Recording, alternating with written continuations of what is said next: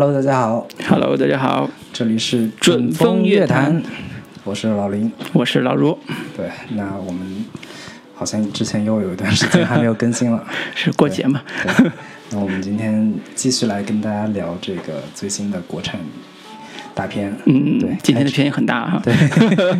开场这首这个叶倩文的《浅醉一生》一放出来，大家熟悉的这个影迷们应该知道我们今天要聊的是哪部片子了。哎，对，也是最近非常热的一部片子，然后也是各种风波话题不断。对，对，就是贾樟柯贾科长导演的这个《江江湖儿儿女，对，嗯，也是我们满怀期待迎接的一部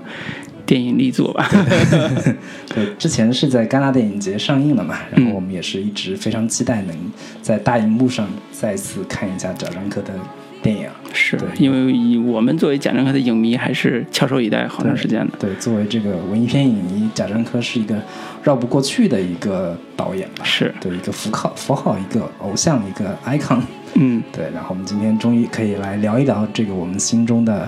这个偶像贾樟柯的新片《江湖儿女》。是废话不多说，我们就来先介绍一下影片的一些基本信息。好的，那导演跟编剧都是贾樟柯，哦，据说这是他贾樟柯的一个这个这部片子是他之前的两部片子的一个呃算是混搭来这个呃编剧的，然后监制是他一直合作的世山上山，呃，主演是两个这个呃他一直合作的，其中是赵涛是他的妻子，然后廖凡是跟贾樟柯的第一次合作，嗯，然后其他的是有一系列的这个导演的客串，包括徐峥、刁亦男、张一白，然后其中还有包括冯小刚，但是他的戏份已经被被删减掉了。对，嗯，然后就无缘得见，不知道演成啥样对。对对，据说是演一个这个北京的针灸医生，嗯，对，然后只剩下一双手在电影里边了。然后这个其他的演员还包括张译、董子健跟丁嘉丽，嗯这，些都基本上是呃客串性质的演出。是然后影片最主要的核心的两个主演就是赵涛跟廖凡了。对，呃，对。然后演 演员阵容方面，基本这些啊，其他这个其中还有一个值得介绍一下，就是梁家燕是在片中饰演一个香港女商人嗯，这样的一个角色，她是平遥影展有限公司的 CEO。对，平遥影展跟贾樟柯的关系，大家也应该都感兴趣的应该知道哈对对。对。然后，摄影是埃里克·戈蒂耶是一个法国摄影师，他这个之前比较知名的片子包括《摩托日记》，以及跟李安合作的《制造伍德斯伍德斯多克》，然后还包括跟亚阿萨亚斯呃合作的张曼玉主演的那个拿到影后的这部《清洁》，都是这个呃埃里克·戈迪耶的摄影。然后这次终于不再是贾樟柯一直合作的这个香港摄影师余立维，嗯，呃，这个摄影风格也是跟之前有一些不一样的变化，大家可以从通过影片可以看到。然后剪辑叫马修拉克劳，他是之前这个《山河故人》跟《天注定》的剪辑，然后张艾嘉的《相爱相亲》，还有这个呃《Hello 树先生》也都是他来做剪辑的。然后配乐是他这个呃之前侯孝贤的一个呃长期合作的御用配乐师林强，对，然后这次也是跟呃因为之前也有几部片子都跟贾樟柯也有一些合作，很早就有合作了，对他们，嗯，影片的出品公司也是这个上影集团，其中是上影集团应该是贾樟柯所有上院线的这个影片都是有上影集团的一个投资，是，对，然后还还有的是这个贾樟柯自己的公司北京西河新汇影业，嗯。然后其中也还有华谊兄弟的一个投资，对，对，然后这个影片的片长的话是有删减的，戛纳版是一百一呃四十一分钟，然后内地版是一百三十七分钟。嗯，据说删掉的是有这个冯小刚的一些片段，还有一些关于好像是展现直播的一个片段。对，对，大概有删呃有四分钟的一个删减吧。对，然后上映时间是二零一八年，呃，这在戛纳上映是二零一八年的五月十一号，嗯然后呃内地的上映时间是二零一八年九月二十一号，成本的话据说是有八千万。对，然后票房的话，现在是呃最新的票房数据是，呃，已经累计了六千多万的票房。嗯这应该也是贾樟柯票房最成功的一部。目前票房最高的一部，对对对对在国产上映且票房最高的一部电影。前的《山河故人》三千多万，嗯已经是这个当时刷新了对对对，刷新了贾樟柯 票房最好最好记录吧。嗯然后这个想当年这个三《三峡好人》上映的时候，嗯大概只有三十多万的一个票房。是因为当时跟黄金甲对打嘛，对对对对对，这个人家是一一天一天两天三个亿，但是贾樟。柯这个怒斥说，现在大家都只关心黄黄金没有人关心好人。嗯 对，呃，对，那个基本的影片信息就是这些，然后这个外围有一些事件还挺有意思，我们一会儿可以聊一下，就是贾樟柯跟胡锡进，这个《环球日报》不是《环球日报》，环球日报，对，《环球日报》的这个总编辑还发生了一些口角，嗯觉得也是可以挺有意思的一个一个话题。嗯对，然后影片基本信息就是这些，好的，嗯，来给这个片子来打一个分数。嗯，老卢你先来。好，呃，身为贾樟柯这个影迷，嗯这这个不是虚演啊，嗯这在我的学电影的这个经历里边，嗯，贾樟柯 贾樟柯老师的确是影响我对电影认识的一个很重要的一个导演。哦，这个是回头呃后半节我们会再详细讲详细阐述啊。嗯，这部《江湖儿女》在我看电影院看的时候，其实体验还是非常好的。嗯嗯、主要原因是它把我对贾樟柯电影的很多的片段和认识都完全的勾连起来，做了一个，你可以叫大汇总吧。嗯现在有称宇宙比较多，就贾樟柯宇宙称比较多，那也可以叫宇宙这。是对贾导的一不敬，把把贾导的电影跟那些漫威超级英雄片放在一个维度上去。哎呀，所以所以这里边有很多很熟悉的东西，但是也有一些让我眼前一亮的部分。嗯呃，比如说，呃，呃，对，熟悉的部分是它里边的巧巧是其实任逍遥的故事里边的主人公，也是大同那个背景的一个很重要的展示。对。那么后半节去到凤节，那又是《三峡好人》里边一个故事发生发生地，所以这些他他的作品中非常重要的一些片段对，组成了这里边非常好的一个一个一个场景的一个延续。包括开场的时候上来就是公交车那个嗯车公交车里边的场景吧，对想起小小五里边第一场也也是如此。是，对，所有熟悉的元素都会在这部电影里边成为缅怀贾樟柯也好，缅成为怀是这个成为意思。这个因为等会儿会说缅怀的意义啊，嗯。就是他，因为他现在想走从艺术电影想走商业片的这个路数嗯。往前走的时候，他。奉献出这样一部作品是会给人一种不一样的贾樟柯的感受，嗯但是里边很多元素又是贾樟柯最习以为常的电影世界里边那些部分，嗯所以总体来说还是很满足的。作为他的影迷来讲，很满足。那么，呃，打分的话，我会给到七分。其中最重要的原因是，呃，我觉得这部电贾樟柯虽然在向商业靠拢，但是还是有突破。嗯对自己的影像风格，尤其是他惯用的从 DV 时代用的粗糙的影影像，到呃天注定用了电影级的画面的拍摄方式，到现在这部他更加自如的运用一些媒介，不同的媒介，DV 媒介啊，影像呃电影感的画面啊，包括有些。呃，视觉场面，比如说打打架的那个小街打架的那种视觉画面，用的浓墨重彩的一些色彩的风格，跟他之前的电影是非常不一样的。所以整个视觉风格应该是目前来讲最电影感的一部。嗯所以看对观众来讲也是欣赏趣味最好的一部，对普通观众来讲。所以这是他，我觉得这是他自我，啊、你可以叫自我革新，或者叫自我。呃，寻找新方向的一个作品，嗯嗯，所以这个变化我觉得是有惊喜感的。嗯嗯嗯嗯那么在这些呃，呃好多人就会说，这个贾樟柯是不是变得庸俗了，变得呃向商业妥协了？但是对我来讲，并不是。回头我会讲真正的原因是。他把小镇青年习以为常的一些环境，还是挖掘出了不一样的元素，把他的故乡的那些，呃，自己立安身立命的那些呃故事，重新又讲了一遍，而且用不同的视角去讲的。所以这种变化是，呃，我在我看来是做的非常不错的，所以我给到七分儿啊。那推荐推荐人群，首先啊、听说过贾樟柯，但是没看过贾樟柯的观众，我是推荐去看的。嗯因为你听说过贾樟柯，一定是对电影感兴趣；你没看过，一定是不知道该怎么看。好，这一部是目前他的电影里边最适合看的入门级的电影。嗯啊，然后在这个基础上是非常好的欣赏贾樟柯之前作品的一个桥梁，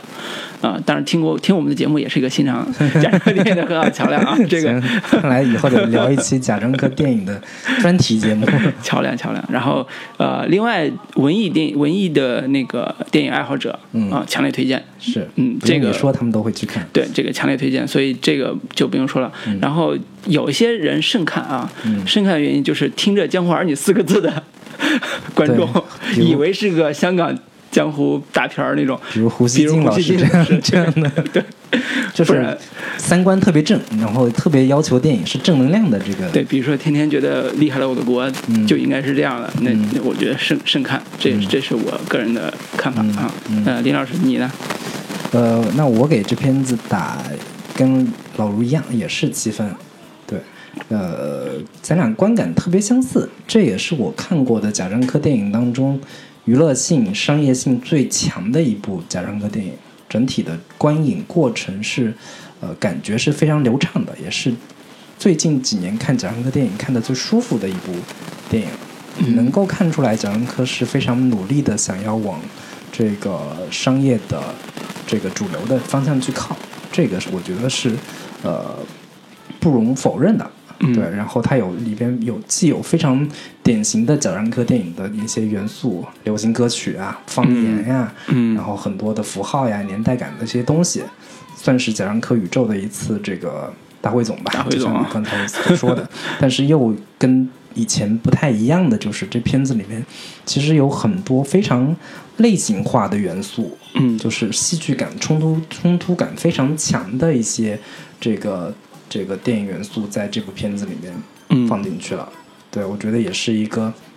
能让普通观众这个接受起来没有那么难的一部片子。嗯对，这也是为什么这部片子能够在票房上取得六千多万的一个很重要的一个原因吧。但是同时，我也看到了贾樟柯在这部电影里边有大量的自我重复的，或者说对于某些呃创作上的乏力跟这个自我抄袭的一面，同时在社会批判的力度上也是大大的削弱，更多的是转向了某一些呃。儿女情长的一些言情的元素，甚至在我看来，就在某种社会话题上选择了回避的这对对个对对对 状态。对，然后包括这个影片当中很多的这种，呃，它的主要的主主人公的这个展现也已经不再是以前的那些小人物了，更多的是嗯展展现的一些呃跟权力关联更紧密的一些群体。嗯对我觉得可能在某些方面上来说，贾樟柯的这部电影是他的某一种呃转向。嗯对，在我看来是。然后推荐的人群的话，跟老卢说的这个刚才也比较一致，就是贾樟柯电影的粉丝、文艺片爱好者，反正必必看，都会去电影院看。然后如果没你没怎么看过贾樟柯电影的话，这部片子也是一个很好的一个入门电影。是然后另一个我要推荐的一个人群的话，应该就是女性观众。其实是可以去电影院里面看一下的。嗯它这部片子，呃，在我看来，其实是一部大女主电影，嗯它呃会更能激发呃女性观众的一个共鸣感吧。对，或者说，我觉得这是一部女性主义电影嗯。的一个贾樟柯版本的女性主义电影。哎。对，嗯。基本的这个观感就是这样。好其实我们俩分数都比较一致。嗯。呃，七分也是属于，嗯，贾樟柯观看贾樟柯这么多年之后，嗯。对贾樟柯一个新的认识。嗯。呃，因为贾导现在也也是小五张的人了，嗯。创作生涯，你看九八年的小五到现在将近二十年，二十年时间，嗯。二二十年时间，对，呃，应该说他的作品在整体的风格上变化其实并不大，嗯整体风格上啊变化并不大，呃，但是在倒是有，我是觉得贾樟柯电影吧，其实是有一定的风格变化的。嗯，就是尤其是《天注定》，对，就是从《天注定》开始，对，到了现在这部《江湖儿女》是变化最大的一个时期，嗯嗯就是《江天注定》呃《山河故人》嗯江湖儿女》这三部是近几年贾樟柯电影里边风格最突出且呃呃在在现实问题上最应该说是最赤裸裸的嗯。几部。嗯。呃，天注定就不说了，禁片儿，嗯。就国内直接被禁掉了，因为它是直接展示了四个底层人物反抗社会的一个故事。也是根据通过暴力呃新闻事件改编的对嘛，，通过新闻事件改编，通过暴力来反抗社会的一个故事，嗯直接被广电禁掉了。对，这影响到这个贾樟柯电影的这个后续的创作，所以《山河故人》在我看来就是灾难。对就就是虽然也是三段式展示过去、现在和将来，嗯这个山西大同人民的 这个煤老板的对一家人的生活，嗯但是呃，他的影像风格跟他的整个主题是我在我看来是有灾难性的这结结果的我。觉得这个当年天注定的一个被禁，对嗯贾樟柯还是有一定的这个打击跟影响的，是以至于他拍《山河故人》以及包括这个《江湖儿女》之后，都是全面的转向了更为温和，或者说更不带社会批判、没有那么尖锐的这样的一个对一个角度吧。对，所以这也是我们在为他找补嘛。他的山西老乡宁浩也是遇到同样的问题，嗯拍完那个无人区之后，对禁了好几年，最后拍出《黄金大劫案》，就看着让人死想死。就这个，这个的确对于艺术家来讲，创作创作上遇到这么大的挫折，的确会很非常受影响。是呃，回过头来说，《江湖儿女》。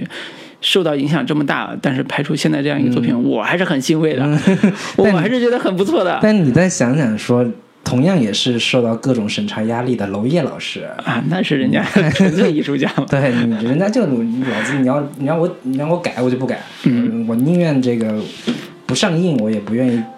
我的艺术表达有所缺失。是是是是，那嗯，闲话不多说啊，嗯，那个那我们在这个聊正式的这个优缺点之前，还是先简单介绍一下这个影片的一些呃基本的剧情吧。嗯，对好的，就是影片是从这个二零零一年开始讲起，讲到二零一八年到现在这样的一个差不多十八年的一个时间历程。嗯故事发生地是山西大同，嗯然后这片子也是根据贾樟柯以前的两部片子的人物或者说情节来做的一个呃混混杂来嗯编剧的一部作品。两部作品，这个其中一个是《任逍遥》，嗯另一个是这个《三家好人》，然后其中的主角巧巧就是张涛饰演的这个角色，也是跟这个《任逍遥》里边的角色是同名。嗯，对，呃，故事讲述就是一个人，连穿衣服的那个打打扮都是一样的。对对对，故事也是典型的这个贾樟柯式的这个三段式的这个电影。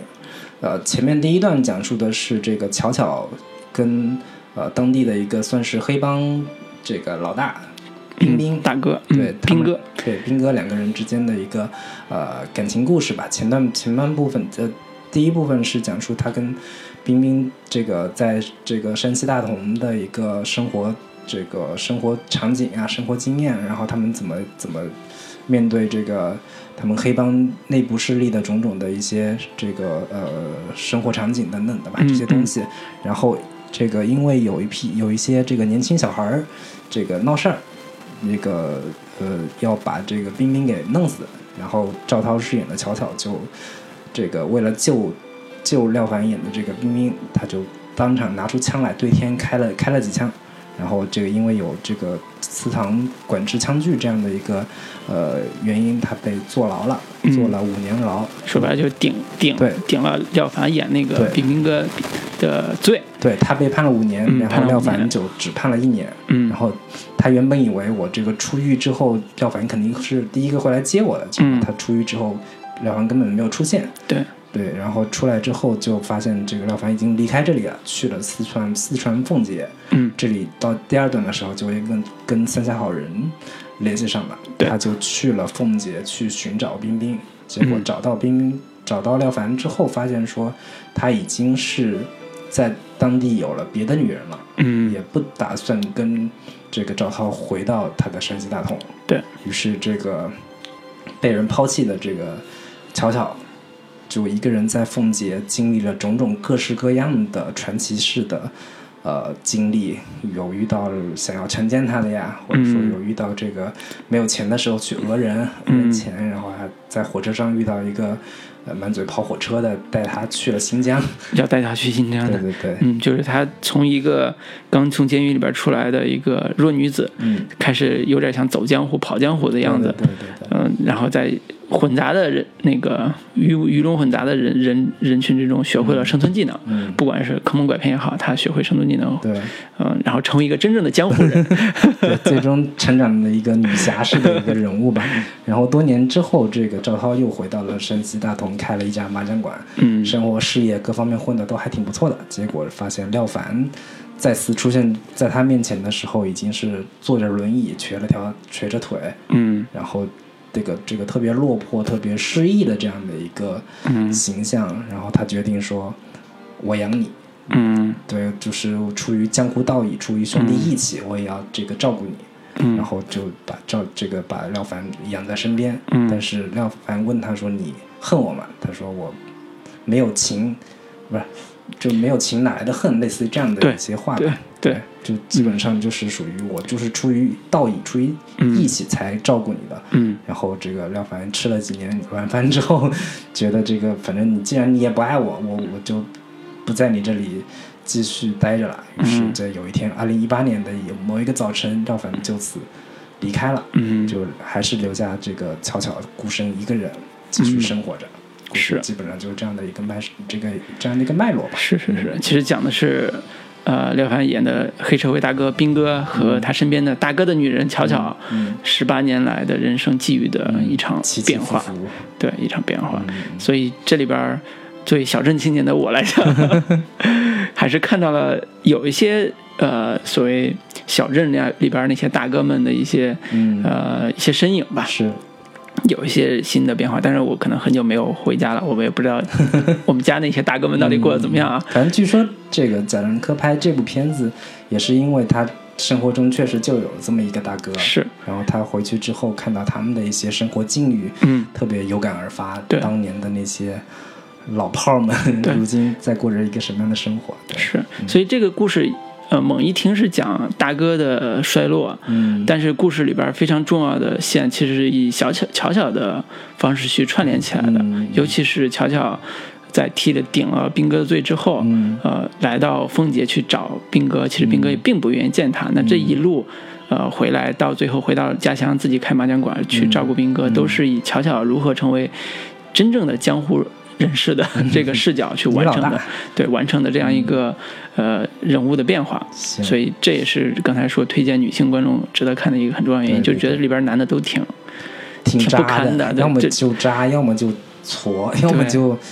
这个特别下半身思考。对，就是这里边女性反而是有一股坚强的力量，对，能够支撑起来。嗯行，那我们还是说一下这影片的一个优点部分吧。嗯既然我们都是打了七分，并且都是对这个贾樟柯有一定的感情的，嗯，对，那我们来首先聊一聊优点。好，那我这边首先要聊的优点就是这个赵涛的表演，嗯，我是这一次是确确实实是被赵涛给圈粉了。嗯我以前是一直不太懂，说为什么贾樟柯要选赵涛，或者说，难道就是因为他是他老婆，他说 就跟姜文一样，每次都得非得用他老婆周韵来演，演技也就、也就这么回事儿，嗯，长得也不好看，人家周韵还长得好看，赵涛你长得也不好看，长得特普通，对对对，你这这这张脸为什么要拿出来给 给他，非得在他这这个电影里每次都是主角？嗯但是我这一次确实是这个我欣赏到了赵涛的美。嗯尤其是我在前面第一段的时候，我还没觉得，就是稍微有一点违和感，就跟这个这个《山河故人》里边一样，赵涛演特别年轻的那种小女孩儿，我总总觉得有点怪怪的，你这年纪跟这个长相有点不太适合演吧，就跟周迅演《如懿传》一样，嗯同样的一个感觉。但是尤其是到了这个呃凤姐，到了这个四川这一段的时候，确实是感觉到了赵涛的身上的那种嗯。非常沉静的那种美感，嗯以及他的那种呃，或者说他这个故事中的人物性格，就特别适合他的这个呃角色，特别适合他的一个表演，就是特别坚毅的、特别坚韧的一个女性的一个成长的励志的那个那个那个故事。嗯对我是第一次在电影里面，在贾樟柯的电影里面感觉到赵涛原来是挺美的。对，嗯然后我我也觉得这片子也是本身贾樟柯的这个故事呃设定以及他的这个人物设定，其实是给赵涛非常加分的。对这根本上这基本上就算是一部呃为赵涛量身定做的女性主义电影。他的一个人物故事线是特别的完整的，特别的人物的这个呃弧光转变也是特别丰满的，这个也是在贾樟柯电影里边以前是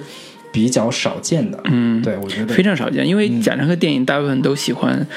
把人物按照断代的方式去展现，嗯。用片段化的时代感的那种片段，对站站台，对，去展示人物的命运的变化。他也不讲这个人物到底是怎么想的，嗯。人物到底是怎么去看待这个社会的，他他也不会去往那个方面去过多的阐释。对。但在这部里边，呃，巧巧这个人物从一开始和兵哥的这种情情感纠葛，嗯。到最后去找兵哥而不得，最后被兵哥最明显的拒绝。之后他的呃更好玩的是他在跑江湖那遇到那几个人对他的人生的一些、呃看法或者人生观的一些变化，嗯。都写的非常的详细。对所以他的每一个节奏的铺垫都非常的完整。嗯而所以这条人物线就相应看起来非常的丰满。嗯，人物的动机变化都，呃，可被观众带入。对，尤其是他设定的他是一个特别讲江湖义气的这样的一个侠女侠女的一个形象，然后其之前所谓的廖凡在里边嗯扮演的黑帮大哥，所谓的黑社会，原本以为前面各种这官老爷的像对对。怎么怎么样的，嗯。结果发现你碰上事儿也是这个怎么说，嗯，这个算是始乱终弃这样的一个、嗯。一个一个渣男的一个就是形象嘛。从从江湖人士的自我评价来讲，嗯。就是所谓有情有义、嗯，这四个字儿，廖凡没有一样占的。对，友情跟那个巧巧，嗯。就是最后这个人家住为你顶罪五年，嗯。一次都没看过，对，出狱之后也也没人管，嗯。呃，友谊更谈不上，嗯。就是情谊都谈不上。本来是人家女朋友嘛，嗯。这个算是男女朋友关系，也没有有任何的表示，就是有情有义这四个字儿都谈不上，嗯。反而是巧巧这个人阐释了友情，友情就是你是我爱人，嗯。那我为你顶罪；嗯，友谊就是你落难的时候，你残我了我，我养你，我照样养你。对，对所以这个侠女这个形象在这里边还是表现的很充分的。对对对对，嗯所以这片子我觉得也是贾樟柯嗯非常聪明的选选择了一个呃女性主义的一个立场吧。嗯，对，包括就是这两年也是，包括 Me Too 运动呀，然后嗯国内也是掀起了各种轰轰烈烈的女权主义运动。嗯贾樟柯老师也是非常准确的，或者说你也可以说他有点投机的找到了这样的一个切入点，来更多的这个，嗯不管说是讨好这个。电影节评委也好，也是或者说你讨好女性观众也好，反正这个点的这个切入，其实还是跟他以前的电影挺不一样的。对然后他以前电影大部分还是偏男性视角更多一点。嗯就江湖呀、黑帮呀等等的嗯这些东西嘛。然后我觉得这也是赵涛在贾樟柯众多电影里边表演，我觉得是最好的一次。嗯，对，也是演技大爆发的一个一一部片子吧。嗯对，基本上我觉得这个呃，赵涛是我看《江湖儿女》这部电影最大的一个亮点。嗯对对对，嗯好，呃，我想说的优点还是跟他的整个视觉风格有有很大的关系。嗯因为贾樟柯给我一开始看电影的印象都是粗糙的影影像，嗯，呃，纪录片式的拍法，然后非职业演员，对，就是而且拍的中国的山西大同和山西临汾都特别的破旧、嗯破败，嗯这是他一以贯之的底层视角，或者叫。呃，拍摄的对象是小镇青年，这个有很大的关系。嗯他试图用最真实的影像去记录那些人的生活，然后用一些呃人物的这个嗯这个真实的样子去还原出他想要的那个世界，这是他一个很非常重要的一个标签儿嗯。啊、所以他有个另外一个标签就是汾阳小子贾樟柯，就是指的是他的底层的身份。是也是有个叫纪录片，对，就是汾阳汾阳小子贾樟柯对。讲他这个重走走武当年的这个 这个路。对，所以这种底层视角和底层身份也以一方面反映在他拍片的这个视觉影像风格上，比如说小五是用十六毫米拍的，嗯。然后后后来大部分的作品都是 DV 拍的，嗯。包括《三峡好人》也是 DV 拍的，嗯。就比 DV 稍微好一点的 HDV 的这个机器，那它的影像风格跟电影感其实是无缘的，嗯。跟这种华丽的视觉跟电影的这种丰富的视觉方视觉风格其实是是有背道而驰的，嗯。这跟它一方面表现出真实的纪录片式的这种风格有很大关系，另外一方面也是从《山河故人》那个片子也能看出来说，你用特别精致的电影化的呃摄像机拍出来的那些呃语言，呃拍出来那些作品，呃特别像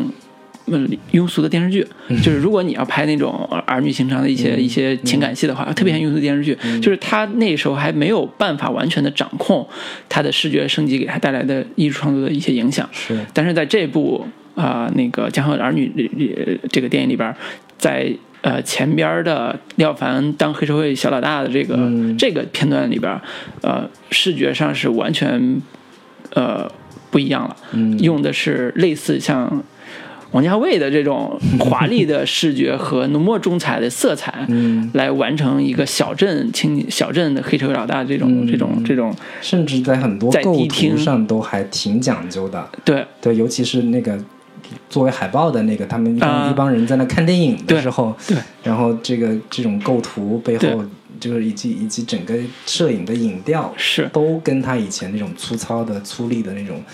这个现实主义的质感挺不太一样，的。对非常不一样。就是它里边包括迪厅的戏，包括打麻将的戏，包括刚才说看电影那戏，嗯。画面感非常强，构图也非常、非常好，色彩也非常的丰富。嗯。啊、这个这个应该是跟他的呃摄影师新的那个法国摄影师嗯有密不可分的联系。对对对，一度让我以为是在看杜琪峰的这个黑社会系列。是是是，所以这种我怀疑他也是有可能是受到杜琪峰的某些影响，他据说是一直是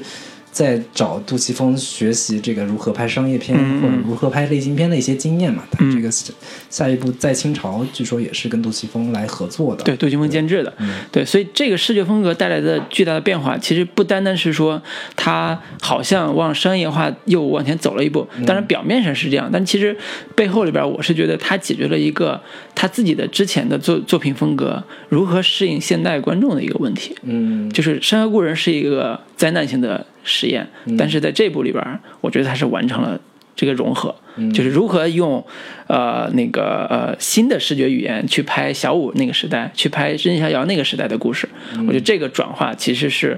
呃在我看来是成功的。嗯呃，尤其是我印象最深的一场戏，就是他们的街头被一帮小混混围围着，嗯一呃要死打架死磕、嗯那场戏的拍摄，也是动作感和调度感非常强的一个一个一个部分。嗯同时，那个画面的处理，我觉得也是非常出彩。所以整体来说，它的视觉风格的变化是给我最大的惊喜的一个部分。嗯，对我来说的话，嗯，可能在剧情的一个情剧情节剧化的一个流畅的叙事，或者说商业、商业感比较强的一个戏剧性的一个叙事，呃，我是把它当优点来看的。嗯嗯。尤其是在巧巧到了这个凤姐到了三三峡之后的嗯。一系列的有点呃传奇性的戏剧化的经历这一段，其实我是觉得，呃，对我来说是贾樟柯带给我的一个惊喜，嗯或者说在我看来是一个我愿意看到的一个贾樟柯的一个变化，嗯。就是那几那一段戏是接连不断的有大概三四件事情都是非常戏剧化的一个情节处理，是，就是那个是剧本的好，嗯。就是属于如何把巧巧这样一个从监狱里边刚放出来的一个一个一个一个女女女女性，嗯。变成一个侠女，嗯。这个是一个要完成任务这种这么大转变需要几件事儿，对。她如何跑上这个江湖这条路，如何成为被别被人骗的人变成一个骗别人的人，嗯。这种人物的反转是他剧本上完成度非常好的一个，同时也、嗯。也能够完成对于男性的批判。嗯。就是他在这一整段经历里边，基本上所有的男性角色都是渣男，都是这个要么包小三儿，就是到了、嗯。到在这个一个饭店里面跟他说。那个，你还有心思在这里吃饭？我妹妹在流产了，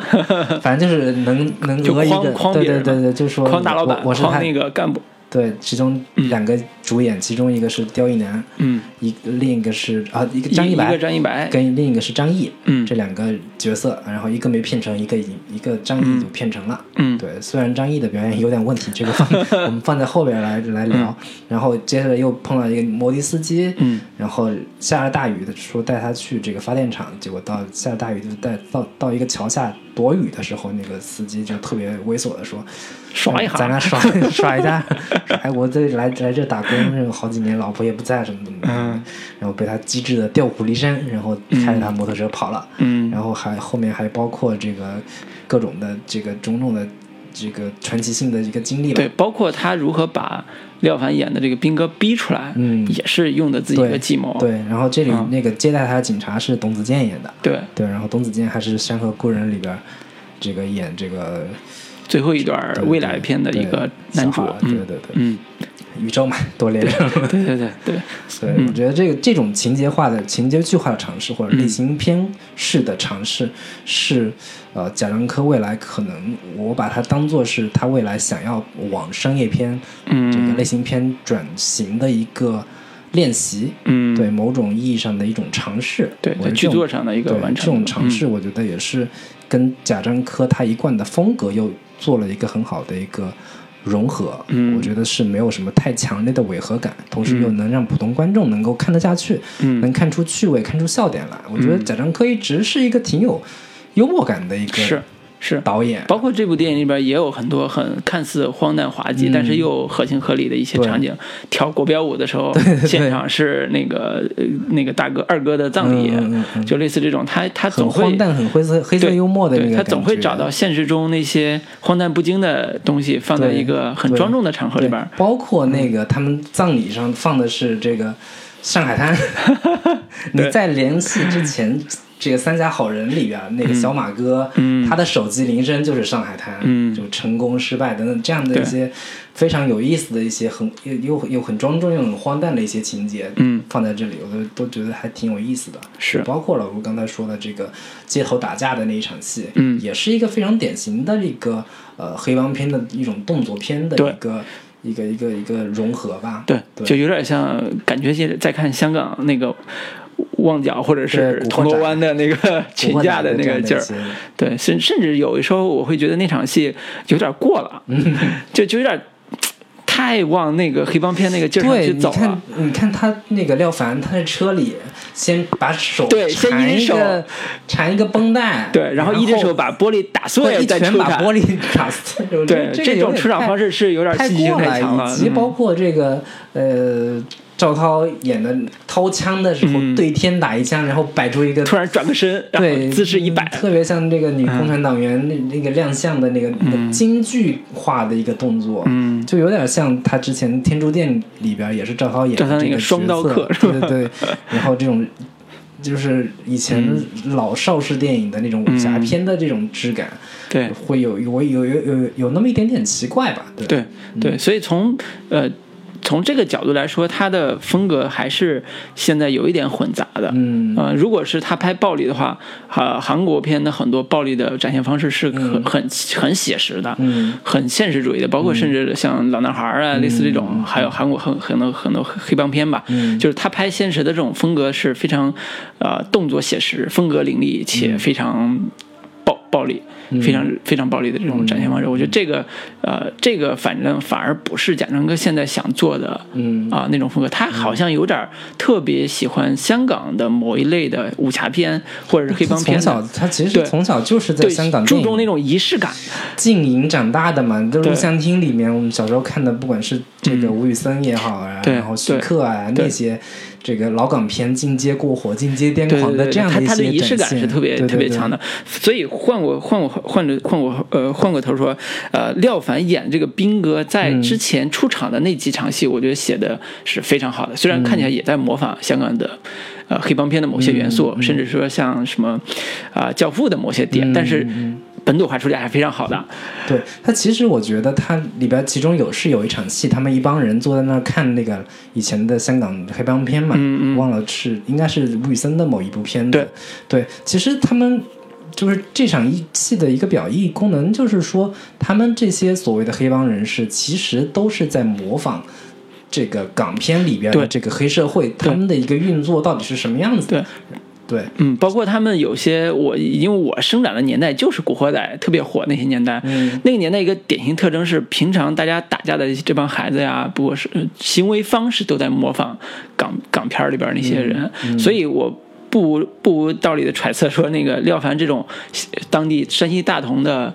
黑黑帮大哥，嗯。啊，可能在某些行为方式上也在模仿嗯，那个港港片儿里边那些那些人甚至说出事儿了就也对，甚至说江湖道义这个理念，拜关二哥这个理念，可能也是模仿的。这个倒还好，他们山西人这个啊是做生意的还是？是运城本来就是关 关二爷的这个故乡嘛，山西的这个，对，所以这个部分我觉得还是跟贾樟柯自己对于故乡啊、对于家乡啊这个人的一些呃真实人物的一些嗯。叫什么仪式化的处理，嗯。就真实人物可能也是像那些大哥一样，平常会摆平一些事情，是。会处理一些暴力事件，嗯。啊，但是他在具体的表现风格上没有之前那种特别追求纪录片式的、追求写实风格的，嗯。反而会在啊、类型元素上去做一些嫁接，跟香港的一些、呃武侠片或者是嗯。黑帮片做一些嫁接，嗯。所以这是他。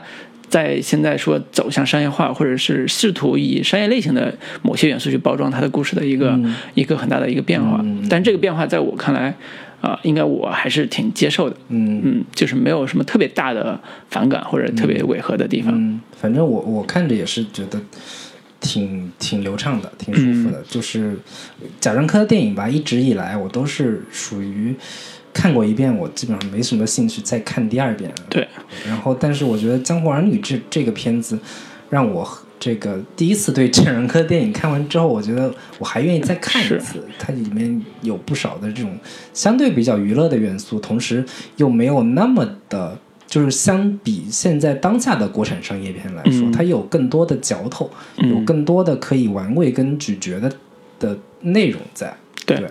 对，对，所以刚才还说漏了一个点，是我想说的影像风格的一个部分，嗯就是影像风格其实，呃，在整个电影的很多的片段上都能看出来，它不停的在用一些 DV 画面。嗯。啊，甚至说在结尾的地方都用了一些录像，呃，就是那种，啊、摄像头的拍出来的画面做结尾。其实这个是一个很好玩的一个解读的一个呃视角，就是贾樟柯之前的电影呃电影里边很多用的那些 DV 画面，还有一些粗糙的影像，呃，都是代表着他对于人物真实或者叫事件真实的一种。一种表达方式，这是他的艺术的，就是如果他艺术家有笔的话，那是他的他的笔的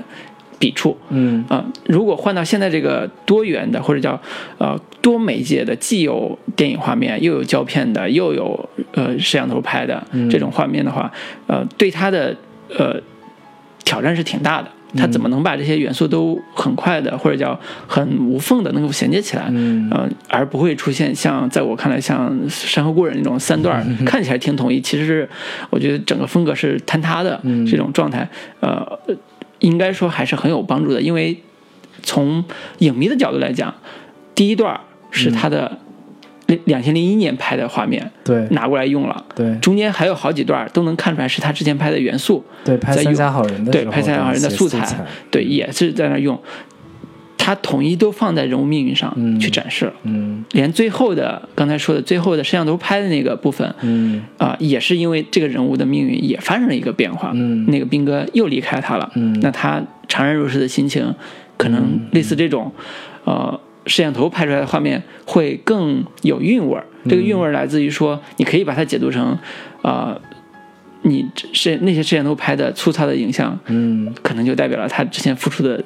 情感的不值，你知道吗？哎？或者是说或者是说呃那个，因为摄像头拍的都是那种片段式的东西嘛，嗯。就是你只能存，比如说二十天，就是有些东西回不来的就已经回不来了，就是它有很多很多种解读的方式。嗯我。觉得倒是，我今天看那个那个张艺谋跟那个那个那个那个高晓松的对谈的时嗯候，就是就是那个张艺谋说。我一直以来就不喜欢看这种大闷片，就是嗯特别镜头一个镜头在那不动的那种、那种、那种那种电影。然后高晓松说：“你是在说贾樟柯？” 对，张艺谋就是说这个，嗯，就是他们那些就是有有所谓的这个对于生活真实的一个追求，但是那你所谓的这种片子，其实也未必是那么的呃那么那么的真实吧？嗯就是你嗯你至少你你摘取的这个生活片段，你你选选择了这个片段，你嗯本身就有一个主观的一个呃呃主观的一个表达在。嗯对，你要说最真实的，可能就是这个监控镜头。嗯监控镜头是最最真实的记录你生活的一点一滴，所有这个任何的细节都是展现你的生活的一些真实的面貌。嗯，我觉得这可能是 贾樟柯 对于某种生活现实的一个质感的追求，在最后用、嗯用着这样的一个监控镜头的这样的一个画面。是，所以我是觉得贾樟柯在影像媒介的敏感度上来讲，跟他对于现实生活的敏感度是不差的。嗯就是在影像影像的，比如说有 DV 时代的时候，他其实是 DV 时代的旗手。嗯在我们当年学学电影的时候，他是 DV 时代的旗手。他。是什么 DV 时代到来的一个宣言？对，宣言者就是呐喊者，你知道吗，就是一面旗帜那样的一个人物，就是拿起你手中的摄像机，拍出你的生活，是我们普通人终于有了自己可以去表达自己的一个方式吧？对对，对。不再是以前制片厂时代，对不再是权威式的，对对对对，所以他有一个呃本身的对影像的反骨在在里边，所以我觉得他对影像的敏感，其实在这部里边潜移默化的也展现出来了。嗯。最后通过各种影像媒介，包括最后的摄像头这种嗯。影像媒介，其实是有一个他一以贯之的一种一种嗯对媒介的敏感。我觉得这个还是挺挺。挺完整的，所以对艺术作品作品来讲是挺完整的一个表达。嗯，反正我个人倒是觉得他用的这种呃以前的电影素材，呃，更多的可能是为了连宇宙，嗯，更多的是为了还原当年的那个很多细节。唤起大家当年看那些，不管是任逍也好，小五也好，以及看《山下好人》的时候的嗯嗯那些记忆吧，能让更多的影迷能够找到一个共鸣点。我觉得对更多的目的跟诉求是这个。嗯嗯，对，对，那关于优点部分，老师还有什么要补充的吗？嗯，暂时没有了。对，那那我我最后再说一下我最喜欢的这部片子的一个片段吧，嗯或者说我我特别喜欢他这部片子里面关于江湖的一个表达，嗯就是这片子叫《江湖儿女》嘛，那到底什么是江湖？嗯对于这个呃西方观众来说，这是一个很很模糊的一个概念。是，对，英文翻译就是 river and lake，江湖就是就是这样这样的一个翻译。对嗯。对，就是它其中有一段是巧巧在火车上，这个嗯。跟徐峥，这个徐峥跟他坦白，其实我在这个新疆也就是有一个小卖部，根本没有什么所谓大工程。嗯。然后这个巧巧就从火车上下来了，嗯。我中途下了下了那个地方，我也不知道忘了是是哪儿，嗯。反正就是呃深夜一个人从在一个荒郊野岭对荒荒郊野岭偏僻的一个火车站下了车之后，完全也不知道这是什么地方，嗯他也不知道自己以后要干什么，他也不知道他现在要干什么，他连接下来要找谁住哪儿都不知道。嗯然后在这样的一个非常偏僻的人生地不熟的一个环境跟地方，然后这样的一个质感，这样的一个氛围，就让我特别想到了很多以前看过的所谓的这个武侠片。或者说江湖片里边的一个场景，就是荒郊野岭一个破庙里边的一个、一个落难的人，对对对，嗯就是甚至是有点像那个这个侯孝贤的这个《刺客聂隐娘》里边那种一个人没有同伴这样的一个、嗯一个一个感觉吧，就是这个场景，然后之下他看到了这个飞碟从天空中飞过，嗯然后有了这样的一个算是。呃，神奇时刻这样的一个感觉，一个完全面对自己内心，完全一个人跟天地对话的这样的一个呃氛围跟环境，让我觉得这个是我看到这部电影里面最江湖的一个一个场景吧。嗯反倒不是说之前廖凡他们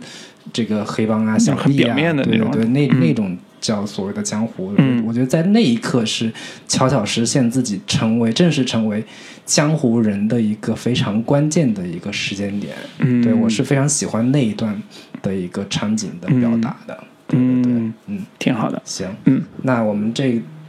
第一部分就先聊到这里，好。来放一首歌之后跟大家聊一下这部片子的一些问题吧。嗯，对，好的。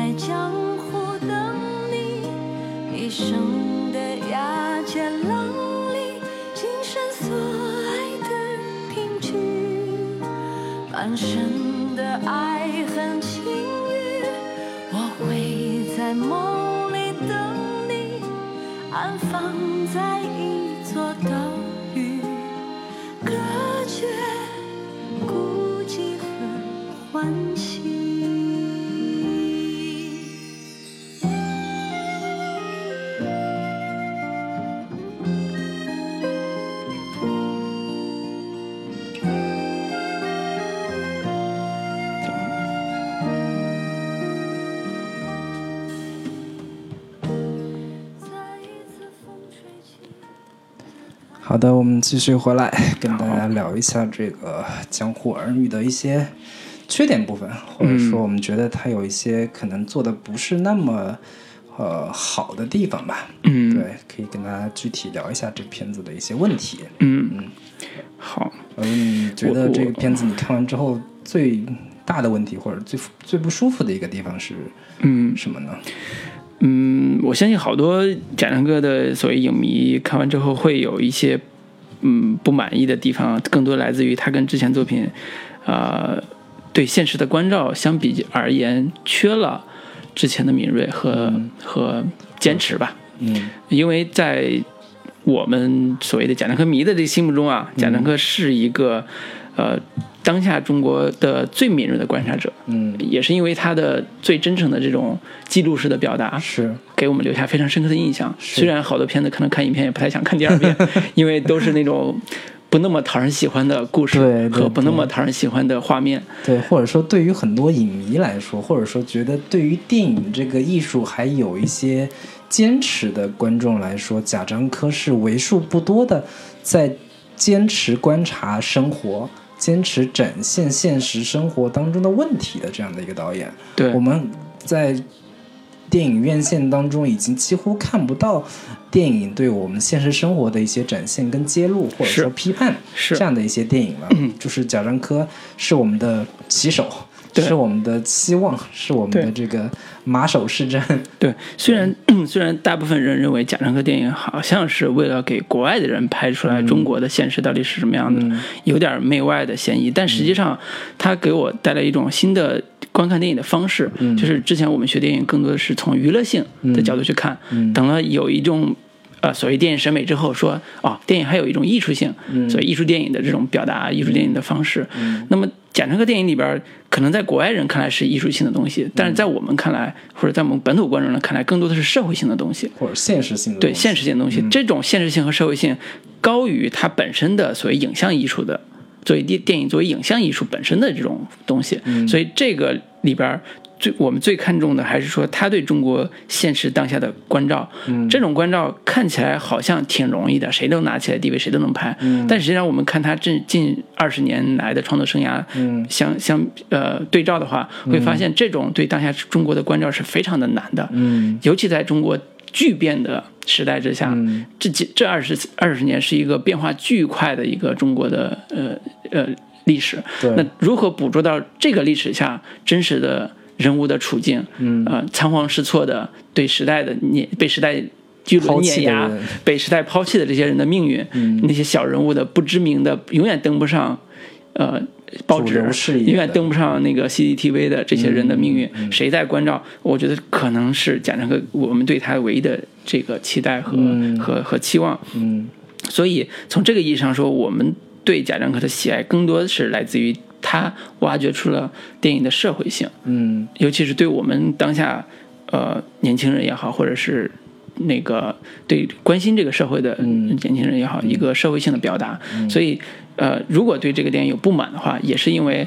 呃，他是他在这部电影里边儿呃回避了。对于现实人物的一些社会性的展示，或者说，呃，在兵哥这样一个身身份复杂的黑社会大哥身上，对。他故意的去啊、不管是啥原因还是什么原因啊，嗯。故意的隐藏了一些真实的状态。对。呃就就是跟你说的有异曲同工，就是你觉得呃贾呃贾樟柯的这部电影可能抛弃了底层人物的身份和视角，嗯嗯，那我在我看来，可能呃，他并没有抛弃这个视角，只是嗯。说他把这个人物本身的更复杂那一面给给割掉了。比如说，在真实的黑社会大哥这个，在尤其山西大同这种煤矿城市啊，嗯。这种黑社会大哥的这种人设里边，嗯。他所谓的职业的东西，一定是是恃强凌弱的。嗯。啊、在很多时候，嗯。不管是处理呃那个矿难矿上的打架的问题、嗯。夺矿的问题，还是说那个要拆迁、要要盖房子这种问题，它里边稍微隐晦的提到了一下嘛，它对。其中有一个二勇嗯二哥，二哥他他嗯开发的一个别墅，有人说他闹鬼怎么样的，嗯，然后他说我帮你铲掉，帮你铲了，对你铲掉你可能伤害的嗯，的的的群体，可能就是一些嗯底层民众的一些是就是说白了是帮闲嘛，打手嘛，嗯打手，对这样一个角色，其实在，呃，在贾樟柯电影里边，呃，并不是很，并不是很很很很好写啊。就是他以他的底层身份的这个视角来、来写这种人物，其实不太好写，因为必然会涉及到一些暴力的不正当性嗯。和非正义的这种暴力的这种问题。嗯。呃，但是他在这个电影里边，其实把它都抹掉了，对，呃，基本上是抹掉了。这个弱化或者说模糊化的处理，对，对，对，说白了，在我们当地打黑除恶的时候，老百姓是拍手叫好的。某某大哥什么被抓了，虽然都是传奇性人物，该拍手叫还是拍手叫好，因为是是是。嗯，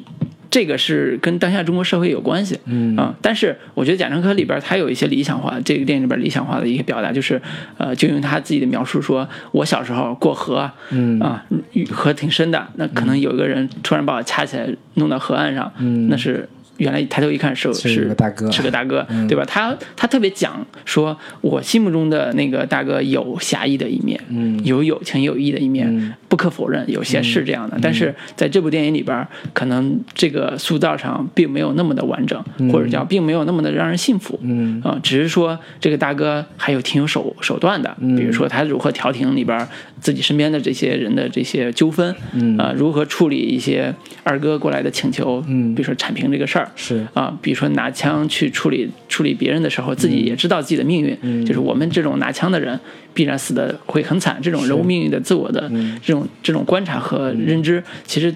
是有一些片段式的。去去塑造这个人物，但是他还不够完整，嗯。所以这个人物啊、你只能靠自己一些有片面的这种经验去猜测啊、嗯他的未完成的这个部分到底是什么。对，嗯，对，就是原先传统的黑帮片或者是黑帮这种群体本身是一个，或怎么说，就是有点农业社会前现代的那种感觉，就是嗯他们所谓的江湖道义、江湖义气，是有一些这个乡土中国乡土社会的某一些人情关系这种呃这个力量所组组织在一起的。但是嗯。到了这个两千年之后，各种的商业化，这个呃经济繁繁荣嗯企业之后，化之后对企业化的这种管理之后，嗯。是对他们是有一些冲击的。对，那包括也要洗白嘛，就是这种黑帮的大哥们在，呃九十年代市场经济之后，嗯。呃，从当年的大家都对。夺地盘儿，慢慢的开始企业化，嗯。做一些商铺啊，管理一些什那那么到出租车团队啊，对，到现在之后就就越来越多，更多跟房地产结合在一起了。是。因为这个各地这个经济转型之后，房地产都成为了当地的一个支柱型产业，支支柱产业。那你拆迁也是一个支柱性产业。的一个很重要一个环节。你必然会要跟跟权力、跟这种这个大大大集大财阀等等这些嗯东西有一个合谋。嗯那你这样的合谋之后，你所谓的这些黑黑道大哥们，还是所谓的底层人物吗？嗯还是一些你贾樟柯一直这个所关注的那种被时代所抛弃的那样的一些人吗？嗯。你这样子拍的话，你会让人感觉你这个片子更像是老炮儿的这样的一些片子，嗯。六六爷这样的一些人物，他们会、会跟不上时代啊，这样的一些感觉在。那那你，我觉得就是他的身份感嗯。其实并没有，呃，在组织化这个里边做的很好。就对。老老炮儿那个嗯人设里边，人是兄弟，啊，就是几个朋友，对对对不是黑社会组织，对，人家是他没有一个所谓的很嗯组织化的一个组织化犯罪的这个设定。对，这里边还跟警察称兄道弟的，对老万怎么对怎么样？对，所以从这个人人物上，就是兵哥这个人物上来讲，呃，我是觉得他不够完善的点，很大一部分来来自于他被时代抛弃或者被抛弃这个、嗯这个命运，嗯啊、不不令人信服。嗯就是从呃真实的人物生活经验上来讲，可能是他帮着呃呃所谓房地产老板嗯铲铲事儿，嗯。后来呢 遇到严打或者遇到公安局要抓人，哪怕公安局这里边有个人是所谓万哥，也是他的兄弟什么之类的，但是不顶用，嗯。该抓的时候还是抓，就是被抛弃了，被权力和被这种商人的这种狡诈的东西被抛弃了，嗯。啊、卖命的反而自己搭上了命，就是这种被抛弃感，也是一个能解决这个问题的一个办法。对，或者说你他没有在展现说你这个廖凡演的这个角色跟真正的底层人民到底是一个什么样的关系？嗯，是欺压啊，还是还是有情有，义的当你要去平事儿的时候，嗯。或者说你当你跟权力合谋的时候，你要去拆迁或者是去打人的时候，你碰上你原先的那些乡亲们，嗯，你该怎么办？你或者说你 你你你你要去做这些损害他们的利益的时候，嗯你是一个什么样的态度？嗯，你如果没有把这个东西建立起来的话，你这个嗯本身的一个江湖道义、或者说江湖人这样的一个概念，其实还挺虚的，嗯，没有一个特别坚实的一个基础。对嗯，对，所以这是他，我觉得他是回避了，呃，真正回避了现实性的一些一些元素，导致他这个片子，呃，在所谓的社会洞察的层面上还是不够。对，我觉得就是还是我回到这个人物身份上来说，你嗯。贾樟柯一直以来拍的，不管是小五是一个这个乡间的一个呃城镇的一个小偷，嗯。然后站台展现了一个小镇青年们的一个嗯。理想得不到一个、呃实现不自由的一个这个状态，任逍遥就更别说了，嗯。然后。包括《三峡好人》里边，韩三明也好，里边这个赵涛演的沈红也好，都是特别底层的。嗯哪怕是你拍摄的非常传奇化的《天注定》，嗯尽管这里边所有的人的那些事件都非常传奇性，特别具有这个新闻的爆炸感，但是他们的身份也都还是一些受欺凌、嗯被侮辱和被损害的一些底层人物。嗯但是你到了这个呃江湖儿女之后，你这样的一个底层视角或者说底层立场，我觉得是发生了一些变化的。嗯我觉得这种变化可能，呃，呃，如果我们换一个角度给他稍微找补一下，我觉得他这部片子可能把更多的这个注意力，或者说更多的这个重点是放在赵涛演的这个巧巧这样的一个人物身上。是那巧巧可能从某种意义上来说，还是是在他的一个底层小人物的这样的一个序列里边，嗯其中的一个一个一个人物吧。他也是父亲，也是下岗工人，对然后工厂也是他他其中有一场戏是说他爸在广播站里面拿着这个广这个话筒，嗯说了一套非常这种当年阶级斗争的国有资产被资本家给对谁谁谁的这嗯个。谁谁谁及其走狗们，嗯。你们是不会什么有好日子的，人民的什么审判会到你们头上等等这样的一些这个大字报式的这种、嗯。这种话语，在他父亲身上其实也是一个非常呃被这个欺压的这样的一个底层底层人物嘛。我觉得嗯可能更多的是体现在巧巧这个角色身上，可能冰冰这个角色还是稍微没那么的一个底层的一个立场。对，因为冰冰这个角色与其实是在任逍遥的那个电影里边，也是贾樟柯的《故乡三部曲》的头三部电影，非常呃最后一部，也是他一个呃收尾的一部。那那部电影里边，他其实讲了一个两千零一年一个非常大的时代背景，嗯啊，跟下岗潮有关，跟整个工业小镇、工业小城要嗯面临一个。呃，怎么说，就是资源衰竭，甚至说要转型的一个时代有关。所以那里边那那些少年，就是冰冰啊，包括另外一个乔的乔哥那种少年，他们都生活在一种。我觉得叫近乎绝望的人生里边儿，呃，那种绝望有有一种说，如果我们不狂欢一下，那死了就没啥意义那种感觉，就是他，所以他们像三河大神。对对，所以他们的暴力是那种呃，有一种呃对绝望的反抗那种、嗯那种感觉。嗯那如果是存在主义式的反抗，对，所以他那个时代下跟呃《江湖儿女》的第一段的那个时代是一样的一个时代。嗯这个时代里边，呃，廖凡演的这个男这个兵哥其实是变成一个呃施暴者，变成一个绝望的社会里边的一个嗯叫什么上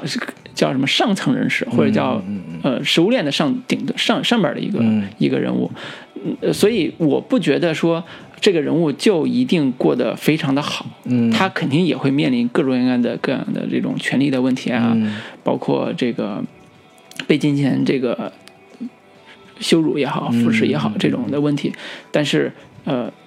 因为他没有展现出嗯。这个人物更复杂的一面，所以导致的结果就是现在但我。我我是这样觉得，就是你不能说一个人面面临各种的压力，或者说也会面临各种的羞辱，你、嗯。你就觉得他是一个底层人。嗯。就是我在公司副总上面还有总裁压着呢，嗯。我也是面临各种压力，也是、嗯。也得装孙子。你就不能说你你我公司副总也就是一个一个一个一个普通、嗯普通员工嘛。我觉得这个、这个可能我明白你意思，嗯没、所以我想说的，贾樟柯有一个电影特别好的地方是在哪儿吧？就是，呃，之前早期的时候看他电影，不觉得他跟电他电影跟我的命运有什么必然关系，嗯但是，嗯、成年之后，或者说阅历更丰富一点之后，会觉得他电影在描写底层的时候，嗯那些底层的命运，那种对于时代巨轮下的不确定感，嗯。是每个你不管是总裁还是小人物，包括最近不是税啊各种方面，国企老板们都 要死要活的，就是当老板他未必一定是嗯。有很大掌控、很强掌控力的。我觉得这个时代巨轮下没有没有完 完完全的一个这个逃脱者这样一个角色，就是这种感觉，没有人是一座孤岛。对，就是这种感觉，其实放在兵哥这个人物身上，我觉得也是成立的。嗯是可能我们不会带入他这个人物，但是底层人物这个身份，呃，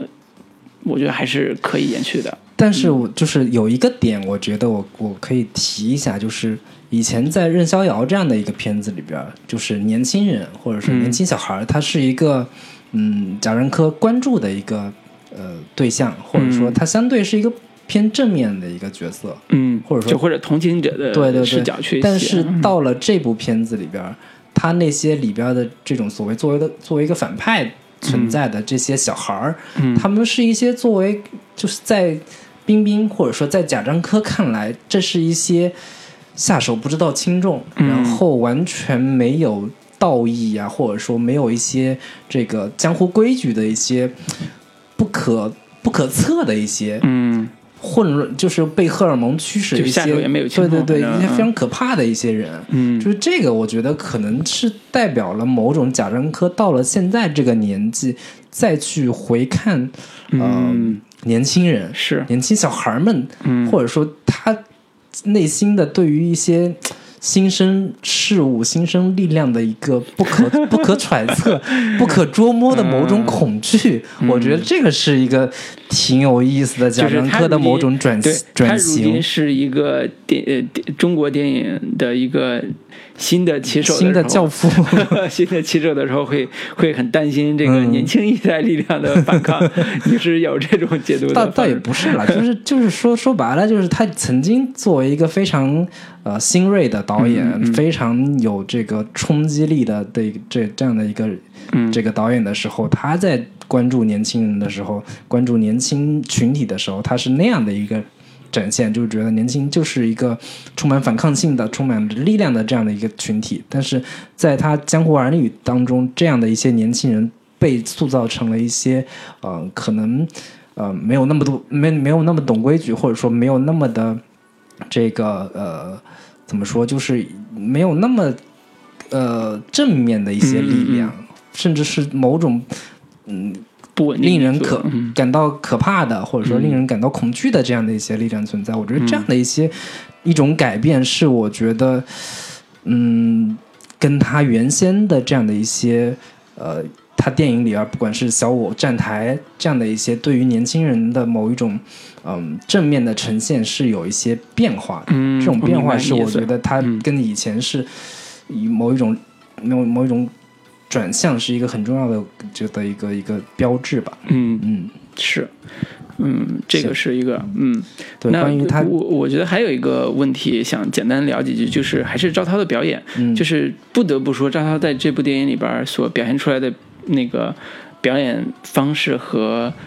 最终的效果，是他所有作品里边最让人舒服的，嗯。且认同感最强的，嗯。而且也终于明白他所谓的长镜头里边他这个人物到底在想啥，就是你能感同身身受的，嗯这个是非常难得的一个表演、表演的这个提升吧。是。啊、尤其是这部戏还是以他的人物命运为主轴来完成的，所以他整个人物的饱满度也比之前要高很多。对，我觉得她是这片子里面的第一女主，第一主角。对，当然，当片然，名应该改成 《江湖女儿》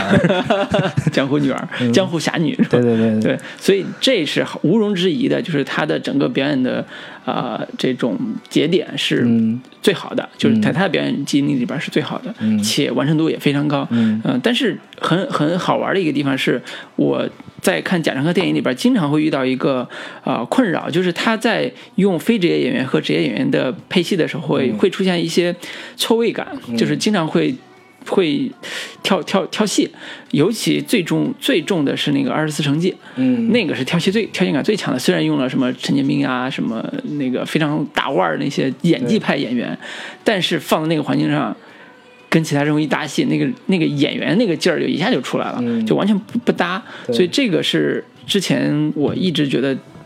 呃，贾樟柯电影里边很遗憾的地方。嗯呃，但是这部非常好的点是，他之前倒是一直都是用非职业演员，然后那个片子是说他用职业演员来模仿这个普通人的这样一个伪纪录片的这种摆拍的形式，追求一种形式的一个创创新吧，算是。是，嗯嗯，但是很矫揉造作，反正对就那感觉，嗯。然后那个呃，《山河故人》和那个《天注定》，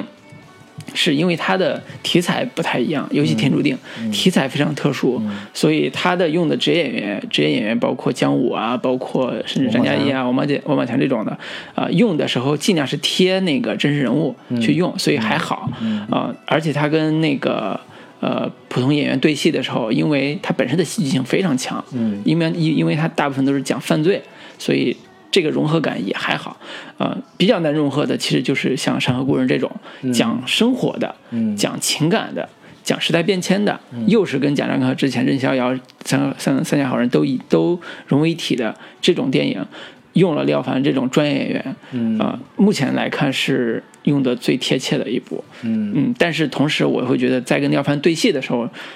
赵涛演的这个巧巧会有一些力不从心的地方。嗯。呃，最明显的一场戏其实就是他们在凤姐的时候，在那个小小旅馆小旅馆，嗯。啊、两人终于见面了，嗯。旧情人见面。你抛弃了我，我来追问原因，嗯。我来问你一句话，你到底是怎么着？啊、但是中间又有一个很大的情感转折，就是呃，那个廖凡讲完自己的呃心路、心心心事儿之后，说既然你出来了，你还没有跨火盆儿，我给你做个火盆儿洗洗洗洗晦气，就类似这种又有情情感出来的时候，呃，廖凡我觉得他的把控力还是非常强的，就柏林影帝啊，对你，你能看到在大荧幕上，你能看到廖凡的眼神是变化的，嗯眼角是湿润的，虽然都是中景镜头，嗯啊、但是能够从表演的这个细节上能看到这个人情绪在波澜起伏，但是相应来说，那个赵涛老师演的这个巧巧，面部表情就比较单单一，是吗？就是正正镜头是正面对他的，嗯。但是他的情绪就是啊、会弱很多，嗯。而且他的调度上来讲，我觉得可能是导演迁就他的情绪，所以调弹会、调度会比较的硬。我觉得个人觉得会比较硬，就回到了当年拍站台拍那个呃那个呃比较早期作品的时候那种长镜头的那种单调调、单调的那种调度方式。我觉得这个是是有会有一点小遗憾。嗯。啊、但是没办法，这个赵涛老师这个作为贾樟柯的标志性人物，嗯，没有他这个片子就不成立。女神缪斯，对，没有他这个呃所谓江湖儿女这个概念，其实就不太成立。对，因为他承接的是任逍遥跟三峡好人这两部片子的这个女主都是赵涛来饰演的，嗯嗯。那这部片子自然赵涛是一个最合适的一个选择。对对对，虽然有一些小缺憾，但是我个人还是非常不喜欢有一些网友啊对赵涛在作为贾樟柯的妻子说，为什么他一直能演这个片子，为什么他长成这样还能继续当女主角？类似这种反问，我是非常的反正我是看完《江湖儿女》之后，这这个这个疑问就彻底打消了。我觉得赵涛是一个非常好的演员，嗯在我看来，是对。是但是反倒是这片子里面其他的有一些客串的演员，我是觉得打一些问号的。对尤其是以张张译为 为代表的这个，一进门之后就特别喜剧式的那种表演，嗯对着手这个挥挥手指指嗯指指点点的这样的一个感觉。然后碰到这个赵涛问他说：“你我妹妹流产了。”他那个反应跟表情变了，太夸张了，太过于戏剧化，太用力了。就是张译的表演一直都有这种太重的表演痕迹，舞台腔特别浓。嗯，我觉得其实是跟贾樟柯的一个电影风格是有一点不搭的。是对，反倒是其他的有两个演员，包括刁一男嗯演的这个、这个商人，商人嗯对，然后跟这个张一白演的这个还好一些。嗯对，张译这个表演其实是最让人出戏的一个一个演出。嗯，对，所以呃，张译这个演员跟贾樟柯体系的不融洽，在《山河故人》里边是最明显的。他在里边演了一个非常重要的一个角色，你能看到他的眉眼之轻佻，戏剧式表演之电视剧化，是。是完全融合不到贾樟柯电影里边的。所以这个回头如果喜欢看表演的话，嗯。可以在这个里边做一下对比啊，嗯。感受一下这个轻跳的表演是如何被这个贾樟柯这个电影所所那个什么的。嗯，啊，反正在挑一些这个片子里面有一些不太呃符合时代时代气息的一些台词吧。我看到其中开场的时候，他那个两千零一年的时候台上的表演就说：“下面就是见证奇迹的时刻。”嗯，这种刘谦的表演，魔术还没有开始流行。然后那个他回到家的时候，就是说他们家那个煤矿那个煤矿可能要搬到新疆去了。嗯然后叫他跟人说，能不能不信谣不传谣？嗯，就这样的一些台词，其实跟时代氛围嗯可能不是那么的贴切。就是作为贾樟柯，你向来是以这个准确还原和把握时代氛围的这样的一个导演的话，这样的一些、呃瑕疵，其实是会以对影片的质感是有一些影响的。嗯，对，以及尤其是他在表现说这个两千年以后，就是越靠近现在的这个呃时代氛围的一个把握，或者说时代符号的一个提提炼跟提取，我觉得是有一些呃乏力的。就是他要展现现代生活跟以前不一样的一些点的话，更多的就是可能通过手机的变化，以前都是这个诺基亚，现在换成了智能手机，苹果手机，然后这个以前可能就打电话，现在可以通过微信聊天了。嗯然后据说里边还有一个之前是有展现直播的这样的一些画面嗯被删掉了。然后这个为了 展现廖凡出狱之后，这个时代已经不一样了。然后廖凡说：“你现在这是在哪儿啊？”然后他这个赵涛就拿出了手机导航给他看，就是这样的一些。然后包括这个呃，包括安装监控镜头呀等等嗯这样的一些符号的一个呈现跟把握，你其实跟我们之前看到的各种的现代的这个商业片里面去呈现时代变化没有什么太大的区别。我只是觉得，可能贾樟柯在面对当下的这个时代，他把握现在这个时代当中的人的一些呃生活状态的时候，嗯可能没有那么没有像他以前去拍小五拍站台的时候有那么丰富的手段，或者说那么呃准确的提炼出那些。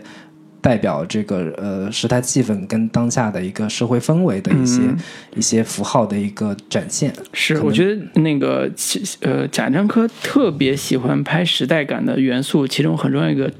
呃点是拍街道。嗯街道就是属于，比如说小五被靠在靠在电线杆旁边，然后周围人来来往往，嗯包括像站台里边那个。呃，扛着录像机嗯。逛街那种，招摇过市那种的，还有像任逍遥自己骑摩托车逛、嗯。走过嗯。大同的一些骑过大同的一些街道，这种。就是街道感是呃贾樟柯电影里边非常重要的一些所谓符号的一些元素，或者叫时代特征吧。嗯。就是它的时代特征是用呃真实的影像记录下那个街道的面貌，嗯。以及街道里边儿那些做生意的、嗯。走路的、穿着衣服。呃，打扮甚至表情，都成为他电影里边儿非常强烈的时代符号。嗯。所以，呃，这部电影里边儿也是，就是他为什么用之前那些素材，嗯。其实就是因为他能捕捉到那些符号，然后用到现在这个电影里边那个那个符号正好是他在同时代拍的，两千零年拍的或者两千零六年拍的那些素材，嗯正好用到了。那么在现在两千零七年呃两千一七年或者两千零八年这个时代上，啊、他我觉得他做的欠缺的点，可能也是因为。呃，他少了那样一个对这个时代的一个捕捉的一个影像记录，嗯可能会觉得有点不完满。嗯呃，如果有的话，会呃给人一种说，OK，我能 get 到你，你你看到高楼大厦这个小区、嗯这些街道上、嗯那些人已经变了样子了。嗯啊，十五年前，又不是十几年前，就是两千零一年的时候，他们在江湖时代的那个样子，嗯呃是那个样的。嗯那么现在他们在街道上是这样，甚至说连棋牌室里边的人、嗯其实也有一些变化，就类似这种感觉会会更加的突出，它的时代感也会更加突出。对我重新看小五的时候，我我的一个非常强烈的感受就是，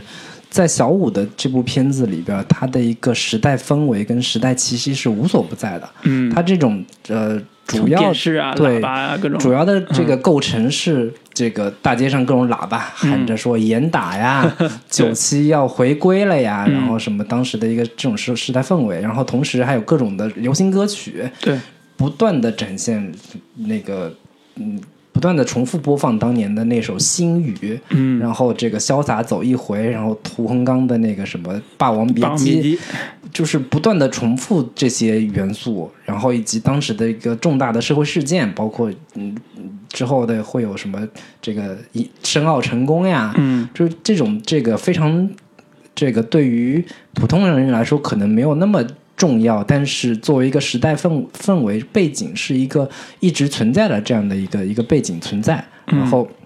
但是我看到《江湖儿女》的时候，这样的一些元素已经是越来越少了。几乎嗯。看不到，然后为数不多的能看到的就是这个《浅醉一生》这首歌不断的在放，嗯。然后这个有多少爱可以重来，嗯，也是放了好几次，是，对，对。是，然后也没有像《三条好人》里边那么这个丰富的这种这个表意性的符号存在，像嗯什么飞碟，这个片子里面也有飞碟，但是飞这个飞碟的呈现也是一个。呃，怎么说？自我抄袭的一种嗯重复性的手段在使用，对然后这个其他的一些这些表意手段、符号性的手段，基本上在这个片子里面已经没了。就是在我看来，这部《江湖儿女》，你的社会批判的力度几乎没有，然后时代氛围的把握也是非常的弱。就是嗯嗯，或者说，在我看来，贾樟柯的这部《江湖儿女》已经是不是那么典型的贾樟柯的电影了。嗯，对，就是你少了时代氛围跟社会批判的这样的两个特别重要的贾樟柯的元素的话，更多的这部片子变成了一部非常情节剧化的一个呃剧情片。嗯，对，嗯，我突然想起来有一个细节还挺好玩的，就是刚才说到这个时代氛围里边，其实他贾樟柯在《江湖儿女》里边用到了一些元素，试图在做这个事儿，但是、但是没有，我觉得没有展现好吧。比如比如说，有一个场景是这个故事里边非常重要的一个地方，就是呃。街街上打架的那个拔枪那那那个街那个场景，那是个晚上，嗯。那个街是一个拐弯的一个街角，嗯。那个街角旁边有一个叫铁路宾馆的一个地方，所以那个标志性的铁路宾馆是、是存在的。嗯。打完架，拔枪，嗯。警察来了，把他们抓走了，就是类似这种，这是一个命运的转折点。嗯。第二个，第二个点就是啊、呃出现的时候，这个场景出现的时候是呃，巧巧被抓之后，坐着囚车，坐着囚车，因为他们监狱要搬地方，对，然后拐过拐弯那个地方就在那儿嗯也有。呃，这个我觉得到这儿还还可以，还不错。嗯。但是后边基本上都是非常的简略的就过了。嗯。廖凡回来坐轮椅回来的时候，高铁站，就对，坐上车，而且是个敞篷车，嗯。回来的时候也路过那个地方。廖凡还看了一眼那个铁路宾馆那个牌子，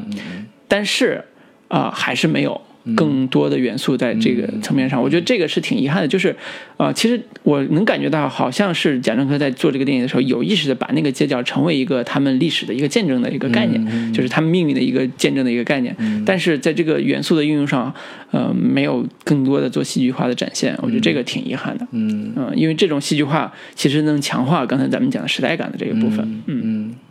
行，那缺点部分，老师还有什么要补充的？嗯，没有了。行，那我们最后一部分还是稍微简要回顾一下我们看贾樟柯电影的一个经历吧，或者说我们这个、呃回顾一下这个贾樟柯电影对我们这个产生影响的那些片子，嗯 对，或者说我们最喜欢的哪哪几部贾樟柯的电影，嗯对，我们可以做一个简单的一个回顾跟盘点。嗯，对好，好，从个人经历上来讲，我觉得有一个问题是值得探讨的，也也是值得回答的，嗯。就是贾樟柯的电影到底是给谁看的？嗯。这个这个问题可能一句话说不清楚，但是这个也是困扰我当年看电影的一个很大的一个问题，嗯跟我当年观影习惯有观影的经历有关系。嗯。我零二年上大学，大概零三零四年第一次看贾樟柯电影，在跟同学们一块儿看，跟同班同学一块儿看。嗯看完小五之后，有一个你们浙江台州的一个富家女啊，浙江温州皮革厂，对台州的一个富家女就问说，这个电影到底想说啥？嗯，为什么要拍这样电影？意义到底在哪儿？这片子有有啥好看的？对，有啥好看的吗？就是，而且当时因为国外的影评界对他评价还是非常高对的。，马丁斯科塞斯对，彻底对这个是个顶礼膜拜。对我印象里边儿，我当时看这部电影的时候，他的《故乡三部曲》已经拍完了，嗯，看的都是那种盗版碟儿这种的，就是从国外流回来的盗版碟儿。然后那会儿我还记得出了三本书，也是他的这个三部《故乡三部曲》的这个算是电影书吧？对，电影书这种的。所以在那个环境里边，那个连我们学电影的、学学影视的这个嗯专业的人都会对贾樟柯电影产生一个问号，就是嗯他的我为什么要看这样的电影？嗯他电影到底对我来讲有什么意义？嗯我我觉得一开始，呃，我的确回答不了这个问题，我只能说它跟我的生活有点像，嗯。它能能让我看到，呃，我生活里边很相像的一些人的故事，嗯。但是这个故事有什么意义吗？嗯。真那时候学生时代也回答不了，嗯。直到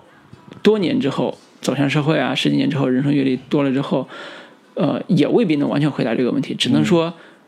好像只有贾樟柯是还在坚持做这个事儿的人，嗯而且做的还不错。嗯。啊，相对比，比如说余华写《第七天》，写完之后被骂的狗血喷头，说你就拿社会新闻拼个小说，你就来坑我们，啊，这种对比而言，贾樟柯好像在处理这种时代感的元素和时代感的情节上面，啊，还原中国社会变迁的这个角度，嗯。啊，观察中国当下社会现实的这个角度，嗯。做的还是不错的。嗯。尤其当大概零六年吧，他的那个《三峡好人》获了威尼斯斯金金狮奖，奖。也就是加冕大师的这个时候，呃，开始，嗯。国内的反而是国内的这帮观众越来越多意识到说贾樟柯的意义，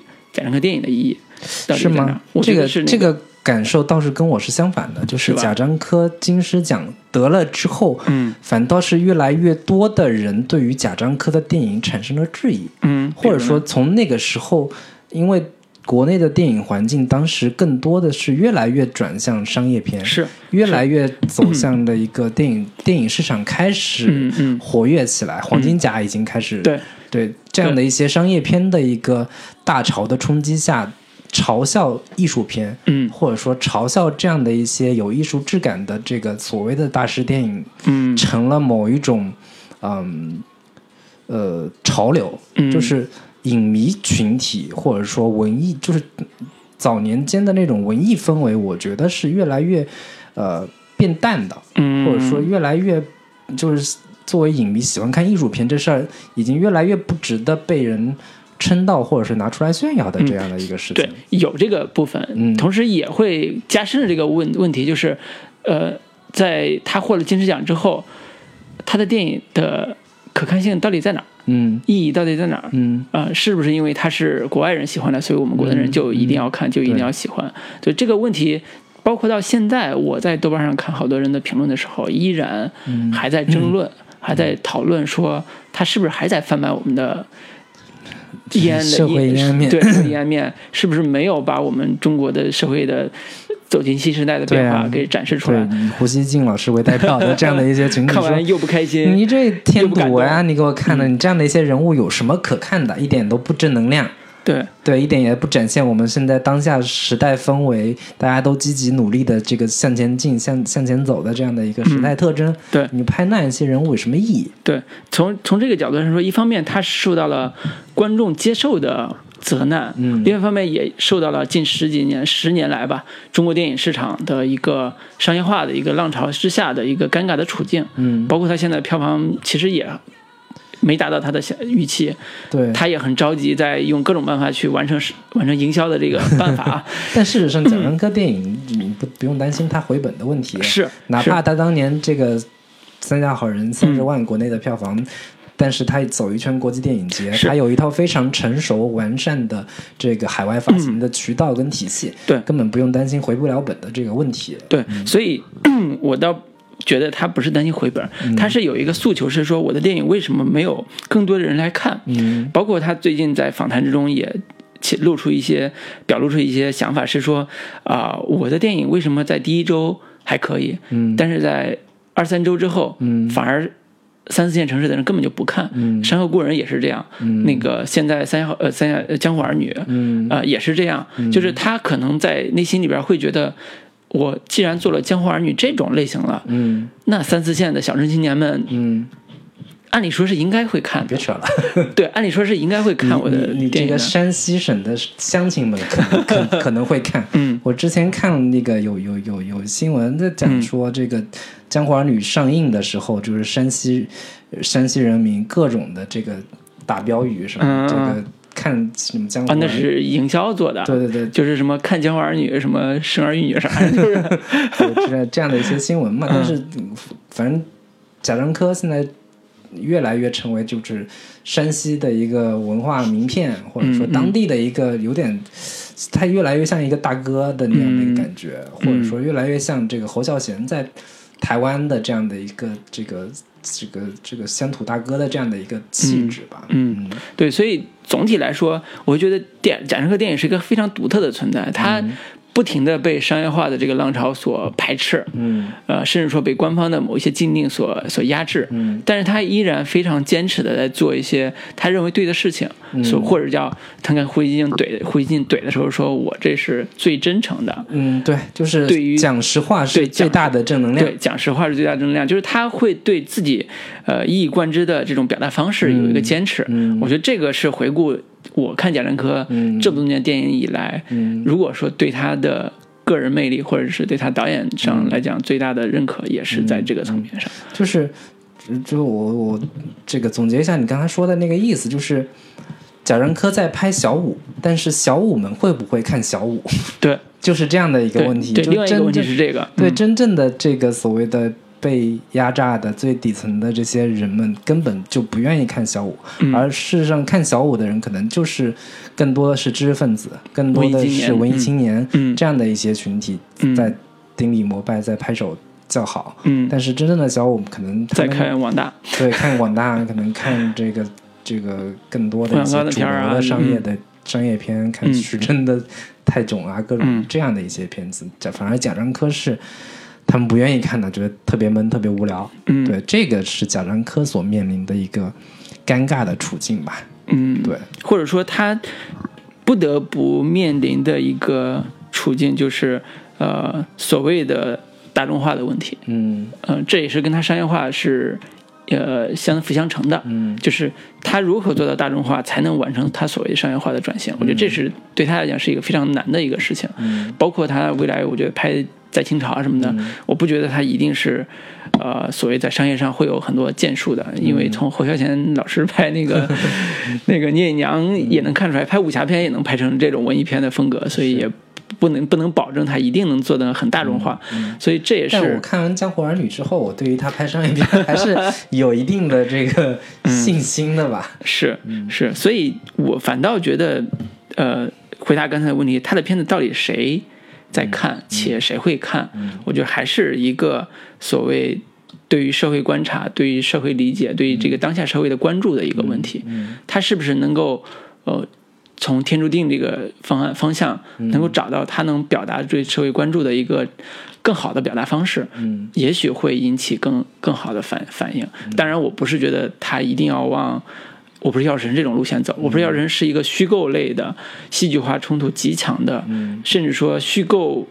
也是为了满足人类情感某些情感的宣宣泄的这种方式去完成的。他的电电影不是往这种风格走，但是也会如果找到好的选题的话，也会做出一个呃对社会上更更有影响力的一个一个片子。我觉得可能从大众化这个角度来讲，我更倾向于这种方案，而不是按照嗯《江湖儿女》前半截那种完全的黑帮片儿这种方式去拍。嗯、这个是我个人的嗯对他的一个期待吧。嗯，我倒是觉得，对于贾樟柯来说，杜琪峰是一个很好的模板。嗯 就是杜琪峰的这一这一系列的非常具有风格化，同时又有非常类型化的一个呃电影，其实是贾樟柯可能未来可以学习跟模仿的一个模板，或者是某一个方向吧。这也是我觉得他为什么去找杜琪峰作为他在清朝的一个监制。嗯我觉得他是一个呃。我觉得他主要是向杜琪峰学习怎么去拍摄一些类型片的一些技巧跟方式，嗯那 同时又如何把自己的个人风格跟个人个人表达，这个融合到这样的一个类型片的类型元素里边去？我觉得这个是未来的这个贾樟柯，呃，要去努力的一个方向吧。嗯嗯对对对，嗯，行，好。那我们还是回过头来说一下，我们当时看完这个小五啊、站台啊，嗯。包括任逍遥啊，这个三峡好人、天注定，就是简单说一下看完这些片子的一个感受吧，或者说你印象最深的是，或者最喜欢的是哪部电影，或者是哪几部片子？嗯。嗯。呃，我相信大多数人第一印象还是在小五这个片子身上，因为的确是呃有点开先河那个意思，对，尤其是在视觉和整个的表现方式上，嗯。呃，以粗粝的影像去展现一个底层小人物，且这个小人物还有他自己的爱恨的故事，嗯尤其是里边有一些流行歌曲的这种运用上，的确当时是眼前一亮的，因为他把日常的庸俗化的一些一些一些场景，嗯。用一种新的视角或者新的呃表达方式嗯展现出来了。比如说，呃，它里边对小偷这个人设的一个、嗯。一个一个展现，其实是国内电影里边很少关注到的一个群体。对我就是我，我之前基本上没有在一个电影里面看到那么真实的一个小偷，嗯。或者说小偷这种身份是类型片里边经常会用的对，这种嗯这个类型人物，嗯。然后什么十一罗汉呀，或者是这样的一些这个人物，但是。我在欧洲的文艺片里面倒是可能也看到像布列松的这个什么扒手扒手啊，嗯偷自行车的人呀，这样的一些，但是在国产电影里边是没有那么真实的去呈现一个小偷的一个状态。对，因为大多数的文艺观里边会有一种感受是，他们不值得被讲述，要讲述这个正面角色，或者说至少得讲述一些有传奇人生的故事，嗯嗯哪怕说这个偷，那一定是一个大偷大对盗，神偷，对，才有值贼得被讲述的这个空间和可可看性。嗯。所以像这种人物一般是不被列入文艺作大部分啊、文艺电影的那个法眼的。嗯呃，所以从这个意义上说，贾樟柯在。尤其是我觉得他不单找到小偷这个题材，而且把他找到了故乡这样一个元素，嗯。放在了所谓的汾阳这个小城市，嗯。一个呃呃中原地区的一个非常破败的一个小城市的环境里边，又是他的故乡，嗯他如何去面对他的故乡这样一个主题上去展现这些人物，展现他身边这些人物，我觉得能能非常有启发。对我当时啊就非常有，包括现在也是非常有启发，就是呃。艺术家创作的母题永远跟自己有关系。对你如何处理自己是你一生的母题，这个母题只不过有不同的变奏。对，这个变奏在贾樟柯身上能能看得非常清晰。小五是他的起点，嗯也是他可能最漂亮的一次展示。嗯那么到了像站台，嗯其实是是呃，我觉得不是他那个年龄段的，是他回忆的，或者叫不是叫回忆，是他看到别人看到一个大哥、大哥、大姐、他们那个时代的，嗯、是比他的年龄要大一点的那个人的一个故事。他。拍站台的时候，也是他自己个人的一个经验，就是嗯。他站台展现的是一个文工团嘛，嗯。然后贾樟贾樟柯自己是这个参加过文工团的这样的一个，呃，就是有点像类似于，嗯、就是大篷车街头卖艺的这样的一些这个组织，所以他在那个《江湖儿女》里边也是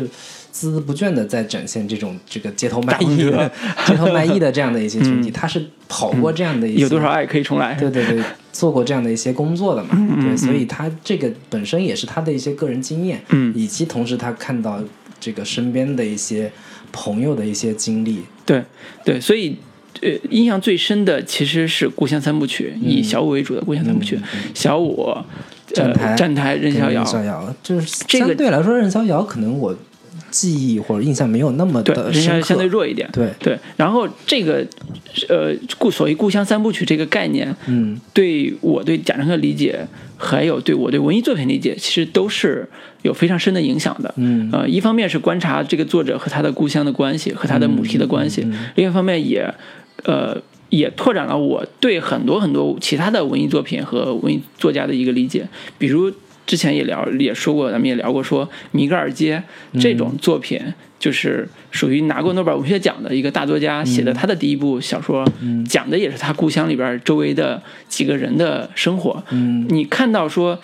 这些对自己身份有危机感或者有焦虑感的作家，嗯。从印度出来，或者叫印度裔的人，从那个呃那个呃中美洲出来到伦敦，到这种国际化的城市，他的世界是发生了巨大的变化，但是他的世界永远是有两个世界存在的，一个是叫黑暗的世界，就是他所谓的故乡那个。破败的，或者是不入流的一些世界，还有一个他不得不去面对的一个现代化的一个世界。嗯我觉得在贾樟柯的电影里边，这两个世界依然是他的一个矛盾的来源和还有中间冲突的一个很大的一个部分。嗯所以这个呃，这个所谓的世界两个世界这个概念，包括在呃电影贾樟柯的两千零一年还是零二年那个《世界》那部电影里边，其实也有一些表现。我觉得这种表达方式是呃，作为一个现代的电影人的一个呃艺术化追求的一个非常重要的一个呃呈现。嗯。这个呈现刚才举的是诺贝尔文学奖的例子，这个其实是不亚于诺贝尔文学奖的在某些主题上的一些表达。在我个人看来啊，真的是。从我们在中国当年的文艺界的这这个现状来看，嗯。能有这种呃叫什么高度，或者能有这种理念的，对。非常之非常之少的。对，我看那个假想他原先的一个电影的算是电影手册、电影笔记，从他两千零一年到两千零六年、零八年这样的一个这个拍片手记，然后前面有一篇序言是陈丹青写的，嗯。陈丹青写的，我觉得那篇这个序言写的特别到位，就是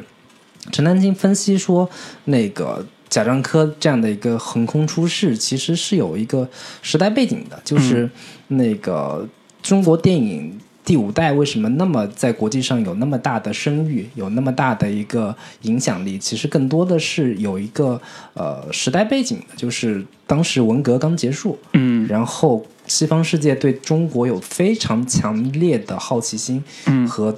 极其饥渴的想要了解中国导演、中国这个文化到底是怎么样的，所以这个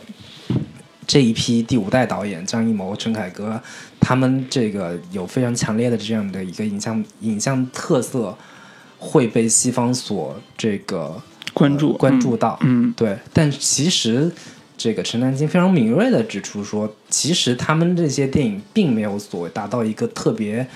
高的一个高度，嗯。更多的还是出于西方对于中国的某一种好奇跟强烈的渴求，是。他们所拍摄的东西还是传统的，跟这个呃戏剧啊，或者说以前传统的这种方式来拍摄电影，对。或者说他们受到早年日本电影的影响，早年的一些欧洲文艺片的一些影响，嗯。并没有真实的去这个展现当下生活，真实的去呈现现实世界到底是怎么样的。对，但是直到第六代，直到贾樟柯的小五这个出来之后，嗯。陈丹青就非常敏锐的看出，呃，哎，这个东西跟以前不一样，这个东西是呃。当就是当下这个时代非常急切所需要的一个东西，嗯。就好像陈丹青看到刘晓东的这些画，嗯。的时候的那种兴奋感，嗯。就是再也不是原先受到当年苏联的影响所呈现的东西，对。非常真实的粗粝的这种质感去呈现真实生活是什么样的，嗯。年轻人的状态跟思想是什么样子的，嗯。就是特别鲜活的、有力量的这样的一些东西。嗯，对我觉得这个判断跟这个呃是非常准确的。是。对对对，是，所以这也是在他贾樟柯早期作品里边儿，呃，石破天惊，或者是能够取得那么大的社会，就是在西方社会吧，至少有那么大影响力的一个非常根本的原因。有你刚才讲的陈丹青说的时代需需要的问题，也有一个跟中国文艺界的一个。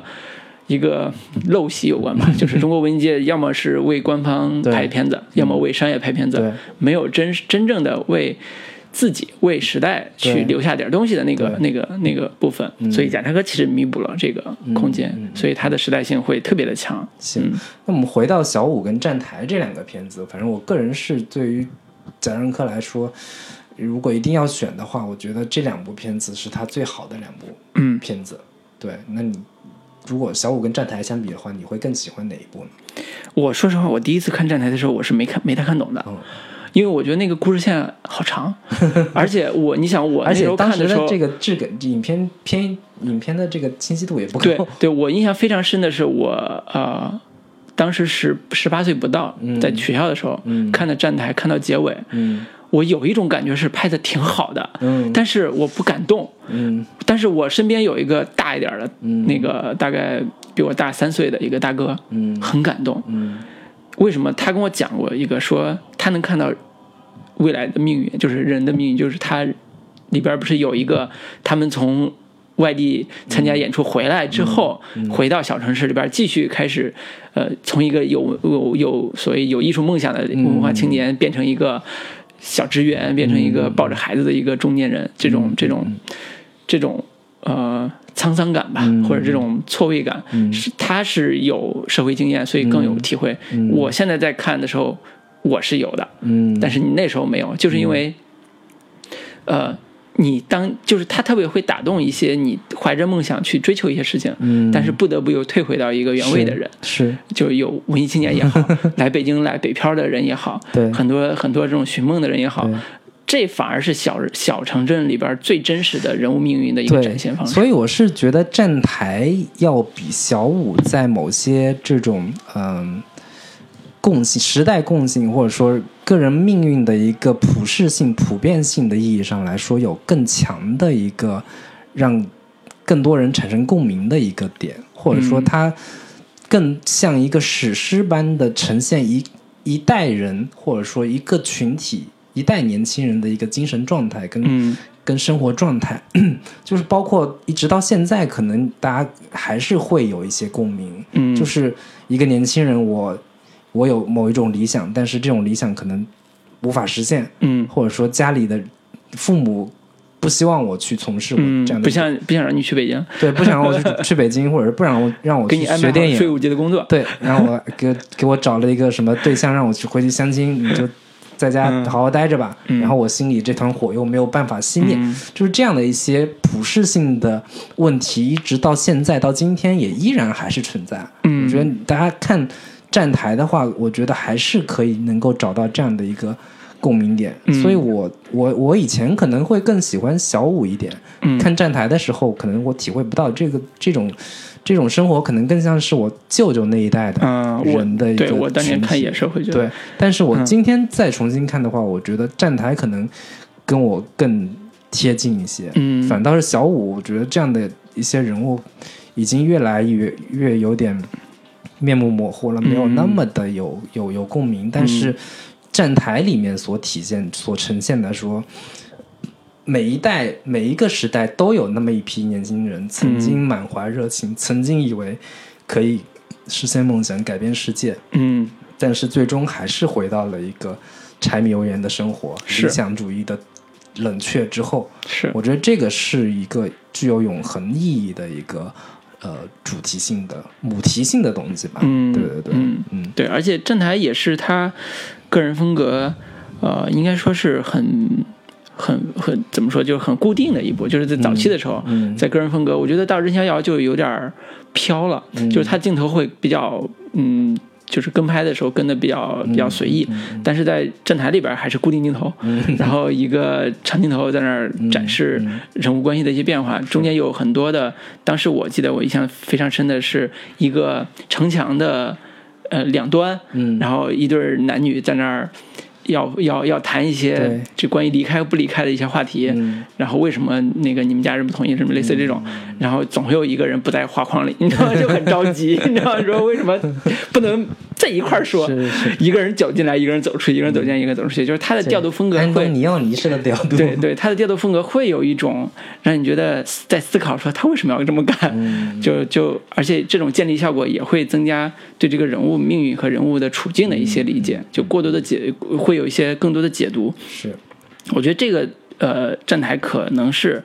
对于呃喜欢贾樟柯的人一个心头上一个比较好的这个作品啊。但是我个人说实话，小五对我印象太深了，嗯啊、包括到现在为止，我都会记得小五里边很多很多画面。很有意思的一些。我这次对重新看的时候，我觉得有一个镜头把我给笑笑喷了，就是嗯这个小五进来街街边。然后有一辆这个卖苹果的车开过，刚他手贱一把把苹果给抓过来，嗯抓了一个过来，在手里跑跑跑。嗯这一会儿那个车又开回来了，又跟那个老农站到他面前，一句话不说，看着他。嗯，然后小五把苹果递过去，还给你。老农说不要，走了。对我 觉得特别有意思，这这一个这个非常幽默的一个情节。嗯对，包括我印象最深的是他跟美美在美美生病了嘛，嗯在家那个病床上躺着，然后他就安慰美美，对，唱歌啊、包括用打火机这种小道具去对，致爱丽丝。对讨好讨好美美，就是这种特别质朴的嗯。嗯单纯的这种情感嗯。表达方式，其实。可能只有在那个时代才会、嗯嗯才会有，那个时代那个环境才会有。嗯。我觉得，可能过了很多年之后，你你再看这现在的对年轻人，我重新再看这这一段的时候，我以前没有那么强烈的感觉，但是我重新再看的时候，我觉得梅梅是个绿茶，碧池。就是个婊。但是呢，我又重新在想说，她这样的一个身份跟人物状态，她没有办法不表，他没有办办法给他一个承诺，对对对对。嗯，他只能是这样的一个这这种江湖儿女。嗯对 对，其实也是某另一种意义上的江湖儿女嘛。他只能是用这样的一个生存策略，嗯去寻找到为自己的幸福去做打算。我嗯觉得也、嗯也不能怪他什么。是嗯是，所以同是天涯沦落人那种感觉会特别强对，嗯嗯。然后，那接下来可能稍微聊一下这个《三家好人》嗯，这个这个片子，我你你当时看完，作为贾樟柯这个成就最高的金狮奖的片子，嗯你当时看的时候有什么样的一个感受？说实话，我因为呃看的时候没有去过三峡那个环境，嗯之前一直从报道上、新闻电视上看三峡移民啊，类似这种报道，甚至看过一些纪录片。嗯呃，我第一感受是，它跟我之前看的纪录片没有特别大的区别，在某种程度上没有区嗯别。但是我我突然能够感受到贾樟柯电影里边有一个。非常艺术化的另外一种表达的表现方式，就是空间。嗯就之前对他的空间，因为都是在他们家临汾啊这种、嗯这种环境啊，对空间感觉没有那么深。但是在呃《三峡好人》里边，我突然意识到贾樟哥特别会利用空间去写人物。嗯比如说，他经常把人物拉到一个破败的一个嗯地方上，就是一个拆施拆工现场对施工现场拆房子的地方，然后让这些流离失所的人物在站在那个地方，你一下就知道那个人物的心境是什么样子了。嗯，就是这种空间在《三峡好人》里边是比比皆是。是。不管是燥热的环天气环嗯。境，还是江边的一些一些一些人物的一些状态，对，以及是拆迁现场那些光着膀子的身体肌肉遒劲有力的那些民工们，对，一一斧子一一这个一锤子的凿，嗯。其实我都觉得他们动作是不是都有点夸张，有一点故意摆拍的那个感觉。但是我觉得它是一个很重要的一个呃表意符号，在这部片子里边儿。对，所以它的整个空间感是，就很多人说电影是时间的艺术嘛，嗯。就是因为它讲究时间流逝啊什么的。但是在电在《三峡好人》这部电影里边，空间的巨大的呃环境给到这部电影一个特别大的一个母题，以至于他用了一种更超现实的方式去把那种楼给升起来。是。就这种空间的变异感，嗯。也是这个电影里边叫一一脉相承，在我看来是一脉相承的。所以，呃，这个是我对《三峡好人》相比于里边那个呃赵涛演那个人物嗯。更感同身受的一个地方，就是这个空间一下子就活了，是。一下子就是有气质，有一种人的生存的状态，嗯。有一种呃三峡移民那些移民者。呃，他们牵着羊，带着自己微不足道那些家当，要离开一个故乡，离离开故乡，要去到另外一个地方的那种、嗯。那种命运感，一下在这个空间里面就表达出来了。这个是我我从我自己学电影这个角度来讲，一下子就 get 到了另外一层的电影艺术的一个一个一个表达方式。嗯。我我是觉得《三峡好人》当时看的时候，我是深深的被他影片当中的那些符号表意所吸引。嗯，当时有一就是很大家都在讨论说，到底那个飞碟是什么意思？就是飞上天那个楼，对，以及飞上天的那个楼到底是什么意思？为什么会有这样的一些东西在？然后贾樟柯自己当时也给了一个非常有开玩笑式的一个说法，说大概是中国当时变化那么大，外星人也想来看一看吧。我觉得这肯定是开玩笑的一个说法吧，但是事实上，我觉得我不试图给他一个特别明确的一个解释，但是我觉得这样的一些超自然的一个超现实的这种这个符号跟表意，在这个片子里面的使用跟存在都非常的和谐。嗯，我觉得很贴切。对，嗯你可以有各种各样的一个角度去理解，嗯你可以有无数种的方式去这个阐述这样的一些符号性的东西。嗯同时，我觉得这片子也是一个非常重要的一个呃文献意义，嗯或者说三峡即将要消失。呃消失的这个时刻，需要有人去展现这样的一个场景，把这样的一个历史资料留存下来。嗯，通过电影的方对，通过电影的方式，嗯而不仅仅只是纪录片的方式。嗯有这么巨大的一个工程，有那么多人要离开自己生活的这样的一个地方，嗯然后那么魔幻的这样的一个事件发生在中国大地上，嗯没有难道不应该有一个这个导演有这样的镜头去把它给记录下来，嗯把它给呈现出来，融合到自己的这个呃剧情。剧情化的一个影片当中去嘛，我觉得这个意义可能也是非常重要的。对，但是我现在重新再回看《三家好人》的时候，可能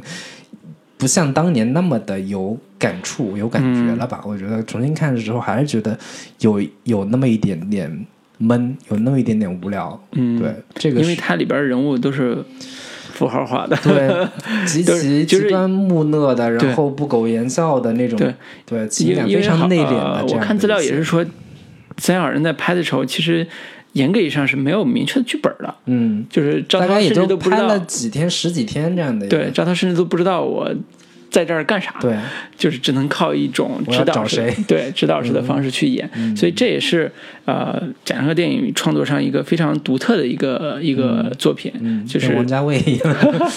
没有剧本。嗯，他比王家卫在这个故事讲述层面上还是，说实话还是弱的，在《三小人》这个层面上啊，嗯，对，所以这个电影里边更像是，呃，两个，一个一个是三明，一个是呃那个沈红，沈红，对，两个人带着我们看了一下三峡对谷区的他们作为，导游，然后给我们看一下。对，他不是最最有意思的就是他没有在讲设讲述建筑工地的一个建设情况，嗯而是在讲那些工地如何被。就是房子如何被拆除，嗯，他们不是建筑工人，他们是拆拆除工人。对，就是我们所有的生，它里边特别有意思的一个镜头，就是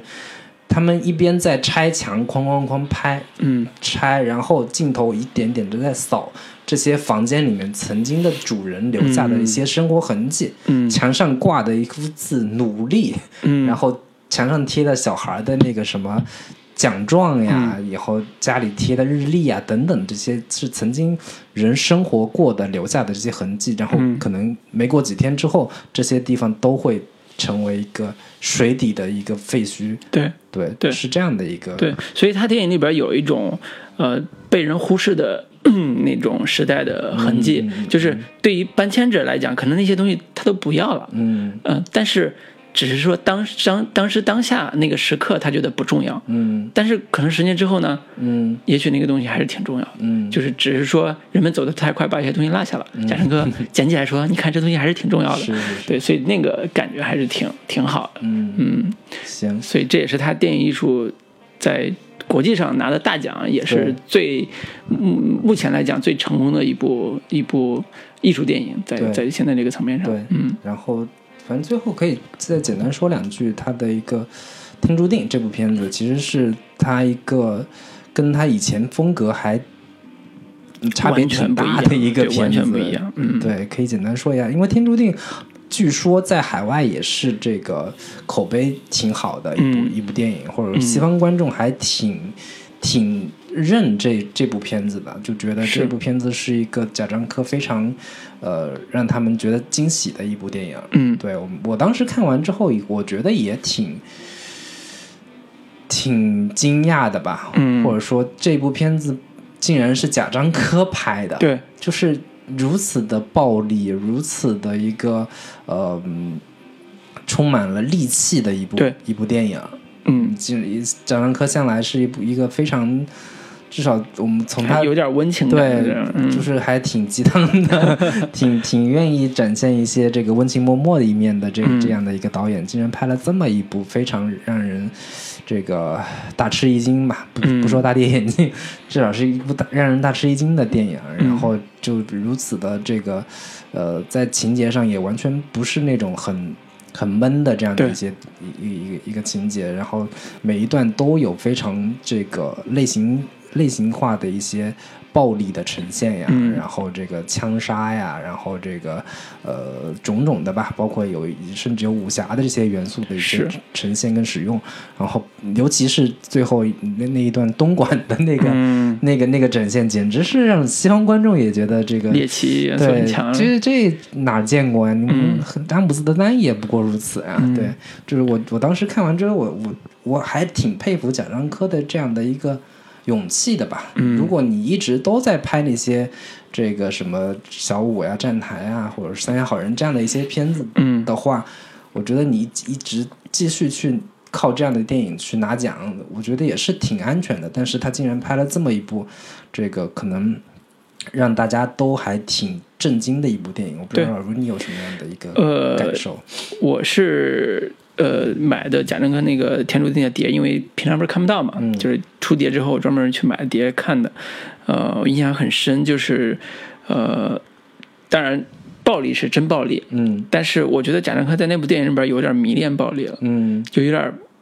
对暴力有一种崇拜感。嗯比如说这里边的四个主要人物都是通过暴力来解决事情的，对。解决问自己自己的问题的。对。不管是姜武演的这个人，还是王宝强演的这个，还是那个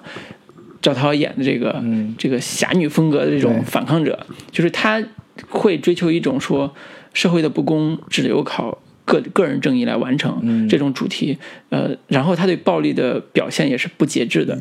呃，这这个是的确挺让人惊讶的，就是一个。呃，导演在在这种主题上用这种暴力方式去完成记记记录的话，呃，当然，我觉得他可能有他的理由，就是因为当下中国解决个人问题的方案就是这样的，它是从真实事件上改的嘛。嗯，这个暴力本身是现实存在且够真实的，是。对，所以这是他能解释的理由。只不过我个人还是会觉得，呃，这种暴力本身的根源嗯。还是不够挖的不够准确，嗯不够清晰。对，所以如果，